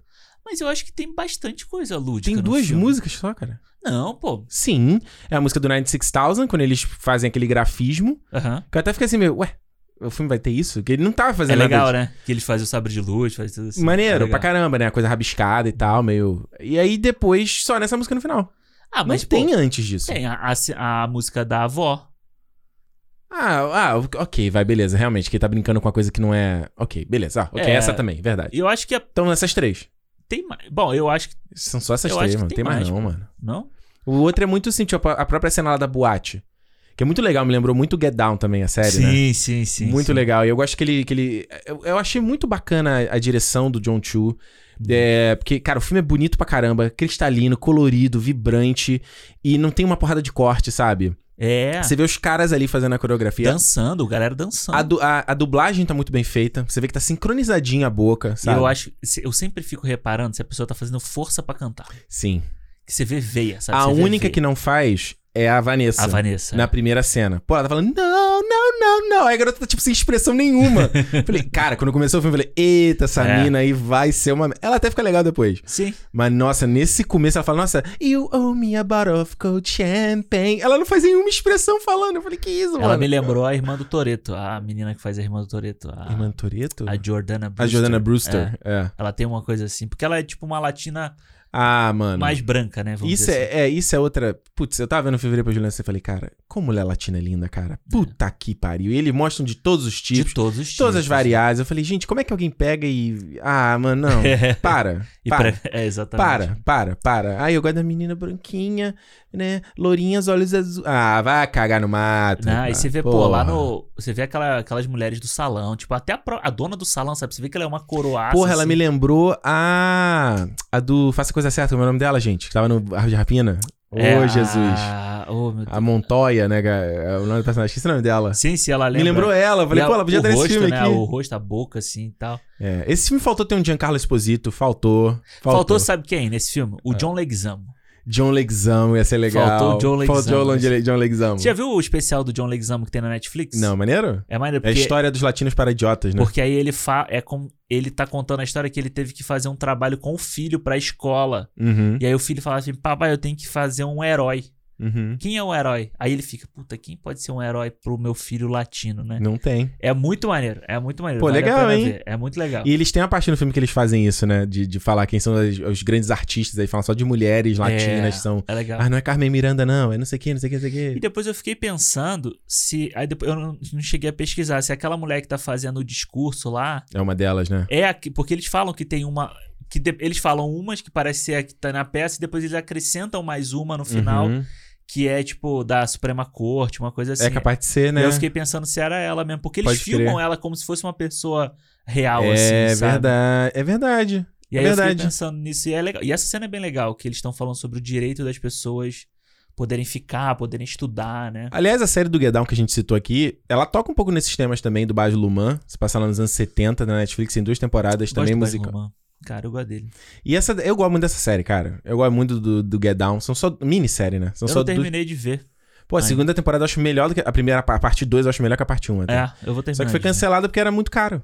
Não, absurdo. Era cara. muito caro. E, o primeiro episódio é uma hora e meia, tipo. É. Mas é muito legal. Se você não viu Get Down, assista aí, que eles falam no começo ali do hip hop. É bem maneiro. É e tem legal. muita similar- similaridade com a história aqui do, do, do In the Heights. In the Heights também. E outra coisa que me lembrou de estar falando dessa galera, o Amarelo também do MC da que a gente já falou algumas vezes aqui no, Sim, no sim. Cinema. Putz, também na Netflix, muito legal, porque ele fala justamente sobre isso, sobre os artistas das mãos que fundaram o Brasil, a galera, que é uma parada que, mano, cada vez mais que eu vejo essas obras, eu sinto falta de ter coisas parecidas no Brasil. Eu É. falo, cara, eu quero conhecer mais da, da história do lugar que eu morei, cara. Sabe? Da, do- da, da origem, não tem, sabe? É, você fica. Eu, até- eu fui assistir uma vez com a Renata, um eu fui com a mãe dela também, né? Que era um Hum. musical sertanejo. Hum, Contando a história da- do sertanejo no Brasil. assim. maneiro. E é legal, porque ele trazia lá da raiz até o Amigos, assim, sabe? Pô, legal. Mas era legal, Sendo que o ele amigo já tem uns 30 anos, né? Já tem que É, atualizar. é, é. Tem que ir pro Gustavo Lima aí Não, já. ele pô. já, no finalzinho ele tocava, tipo. Ah, pô, na época era, eu acho que era o Ai Se Eu Te Pego. Ah, vamos ok. Michel assim. Teló, já É. tem 10 anos. Pois é. Mas tá aí, daí, tá aí. Ainda Não, tá tá no, ok, tá Tá no atual. The Voice ainda, tá. tá é, Ele tá no jurado- The Voice ainda? Ele é jurado do The Voice, ó. Meu, The Voice Brasil! É. O que mais tem pra falar do, do In The Heights? Ah, cara. Anthony Ramos também. Anthony Ramos, muito bom ele, né? Segura. E você sabe que, tipo, eu Porra, esse menino aí, cara, torcendo pra ele brilhar, cara. Ele já fechou aqui, né? Em Vancouver, né? Uhum. E aí, tipo assim, pô, eu falei assim, pô, esse cara fechou, né? Já, artista, tem CD, Uhum. tem no Spotify as músicas dele e tal. Aí quando eu vi o Hamilton, eu falei assim, pô, papelzinho pequeno, né? Não, não aparece tanto Ele assim. tem dois papéis, né? Pois é, mas tipo, não, eu achava que ele era um cara principalzão, assim, na Nada. peça, e não é. E aqui ele é, e pô, ele tem um talento ali, ele contando a história, sabe? Ele tem um. E é, é legal porque você vê, tipo, uma alegria na cara da, da galera, sabe? Parece É. que tá todo mundo nesse filme, parece estar feliz de fazer ele. É verdade. E esse- acho isso foda, porque você não vê gente de má vontade, sabe? Você não É. vê aquele cara que tá trabalhando, fazendo o simples, fazendo só pra ganhar o dinheiro dele no final. É, exato. E isso é uma coisa que vai muito da direção, do que, que o do diretor, com a vibe que ele coloca ali no set, né? E vendo o próprio Lee Manuel falando, porque ele- eles estavam filmando alguns quadros acima o West Side Story, né? Do, Do, do Spielberg, né? Então era uma coisa, tava ao mesmo tempo eles fazendo os filmes com, né? Contando aspectos diferentes de uma quase uma mesma história. É, né? porque esse, o In The Heights tem muito do, do, do West Side Story, né? Uhum. No West Side Story você tem essa questão da, dos imigrantes dali também. E é uma crítica muito grande ao, ao filme antigo, que ele tem a, a questão de não usar pessoas latinas e tal pra fazer a, a história, Uhum. tirando a Rita Moreno, né, que faz. E agora o Spielberg pegou uma galera mais assim. Maneiro. Então, e o In The Heights você vê que o, o Lin Manuel já pegou a galera, a direção aqui, né, do John, John Cho, ele já pegou a galera assim, mas já tá em críticas também, né? Eu tava lendo hoje É. que já tá sendo criticado porque faltou ter afro-latinos no filme. Puta, mano. Uma coisa assim. Aí, tipo, o- o- eu achei a, a resposta do Manuel interessante. Falei, é, ele falou, ah, beleza, eu, eu entendo, tô escutando, pro próximo a gente não errar desse jeito, mas, tipo, O que, que tem a se fazer, né? é, enfim. Ou seja, não dá. Se você não acertou 100%, você errou. É, né? é e foda. não dá, né? Vamos pras notas? Vamos. Mano, vamos começar aqui, cara. A gente já falou bastante do. A gente falou. Como a gente falou, né? No, o, acho que o In The Heights tem que, você tem que ser experienciado. E não é, tanto. é o que tem no cartaz, que é o evento, sabe? É um É. evento, né? É, é. Eu vim em casa e eu fiquei assim de, de ver, no cinema. Mas no cinema eu vou agora, não vai ser uma vibe legal, sabe? É. Não vai ter cheio, acho que tem que estar a galera, sabe? Mas ele é um filme gostoso, é um feel good movie. É um filme que você vai ver e você Uhum. vai terminar legal. Vai Sim. terminar assim, pô, que bacana, sabe? É. Ele vai te, te encher de coisa boa, sabe? De positividade, de esperança, de alegria de viver. E acho que podemos falar, o Brasil precisa disso. Aham. O Brasil é, já, já se foi um, pai- um país alegre, um país que vibrava, um país que te, te- né? não que não te- sempre teve problema, mas que é, a gente tinha mais orgulho da, da gente, entendeu? Das nossas coisas e tal. E a gente hoje em dia tá focando, né? Se desvirtuou aí no meio do caminho. E eu tenho esperança de que a gente vai recuperar isso em algum momento. Sim. Que a gente tem que ter. Uhum. Senão, paciência e fé. Exatamente. Senão não vai, entendeu? Então é um filme muito bom nesse aspecto. Ele, ele num primeiro momento, ele me ficou meio assim, hum, porque justamente. Eu falei, ah, a história é isso, sabe? Não, não tem um grande conflito nem nada disso. E quando eu parei pra pensar que não é sobre o conflito, Uhum. ela é sobre as pessoas, sobre a cultura, sobre as cores. de- Eu, ah, beleza. Esse filme é um retrato, é pra você viver aquela parada ali, entendeu? É. E quanto a isso, pra mim, ele é brilhante, Uhum. sabe? É, é, as coreografias são bacanas, a montagem do filme é muito boa. Pô, quando ele termina in the heights, a câmera faz um, um, um tilt, aí vem as pombas, aí pam! Ainda, É, porra, maneiro, sabe? Acho que ele tem um, tem um time muito bom, sabe? De, de, de- do música, e do ritmo do filme. Como eu falei, já acho que sim, ele é muito longo. Fiquei pensando o que, que poderia dar uma enxugada nele, de repente alguma trama, alguma coisa, só pra ele ficar de repente abaixo das duas horas Aham, e ele ficar mais amarradinho, sim. ia ficar legal. E essa parte lúdica que eu falei, eu tinha esperança de que tá mais no filme. Uhum. Aquela coisa muito do. Acho que o Lala Land faz isso também, quando o cara, eles pulam na piscina. E tá tendo um- também uma parada lá É. que não tá acontecendo, sabe? Um- ou quando eles voam no cosmos, sabe? Sim, sim. Esse tipo de coisa, sabe? E acho que tem pouco assim. A, a cena do dele né, andando no lado da escadaria é a mais bonita, assim. É, nesse né? aspecto eu fiquei assim, puta. Por que não mais? Não, e é bem. Eu acho que essa. Eu, o que eu tava. O que eu fiquei impressionado com essa cena é que o chroma key dela é muito bom. Muito bem feito, né? É muito legal, É. sabe? Tipo, umas cores bonitas, assim. E o Corey Hawkins, como eu falei aqui, puta, ele rouba a cena, cara. É. Que carisma, que charme. Aliás, ele usa uma camisa nesse filme que eu fiquei. Falei, Juliana, cara, vai ficar lindo com essa camisa. Ele é uma camisa de botão vermelho com umas orquídeas. Ah, tá ligado. Cara, eu vou procurar essa camisa, mano. Falei, nossa. Quatro e meio pro filme aí. Boa, Ah, gostei, boa, gostei boa, do The. Heights. Fala aí. Cara, então, é, o In The Heights foi um filme que, tipo, realmente eu fiquei assistindo assim, sabe, com um sorriso na cara, aquela coisa assim, meio embasbacada, assim, né?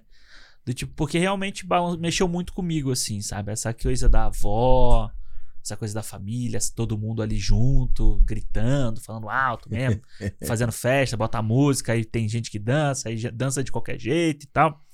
Isso realmente mexeu muito comigo. E eu acho que a, o filme traz uma, uma sensação de quando você, você. Quem já pôde assistir um musical na Broadway, o, o filme traz muito essa sensação, sabe?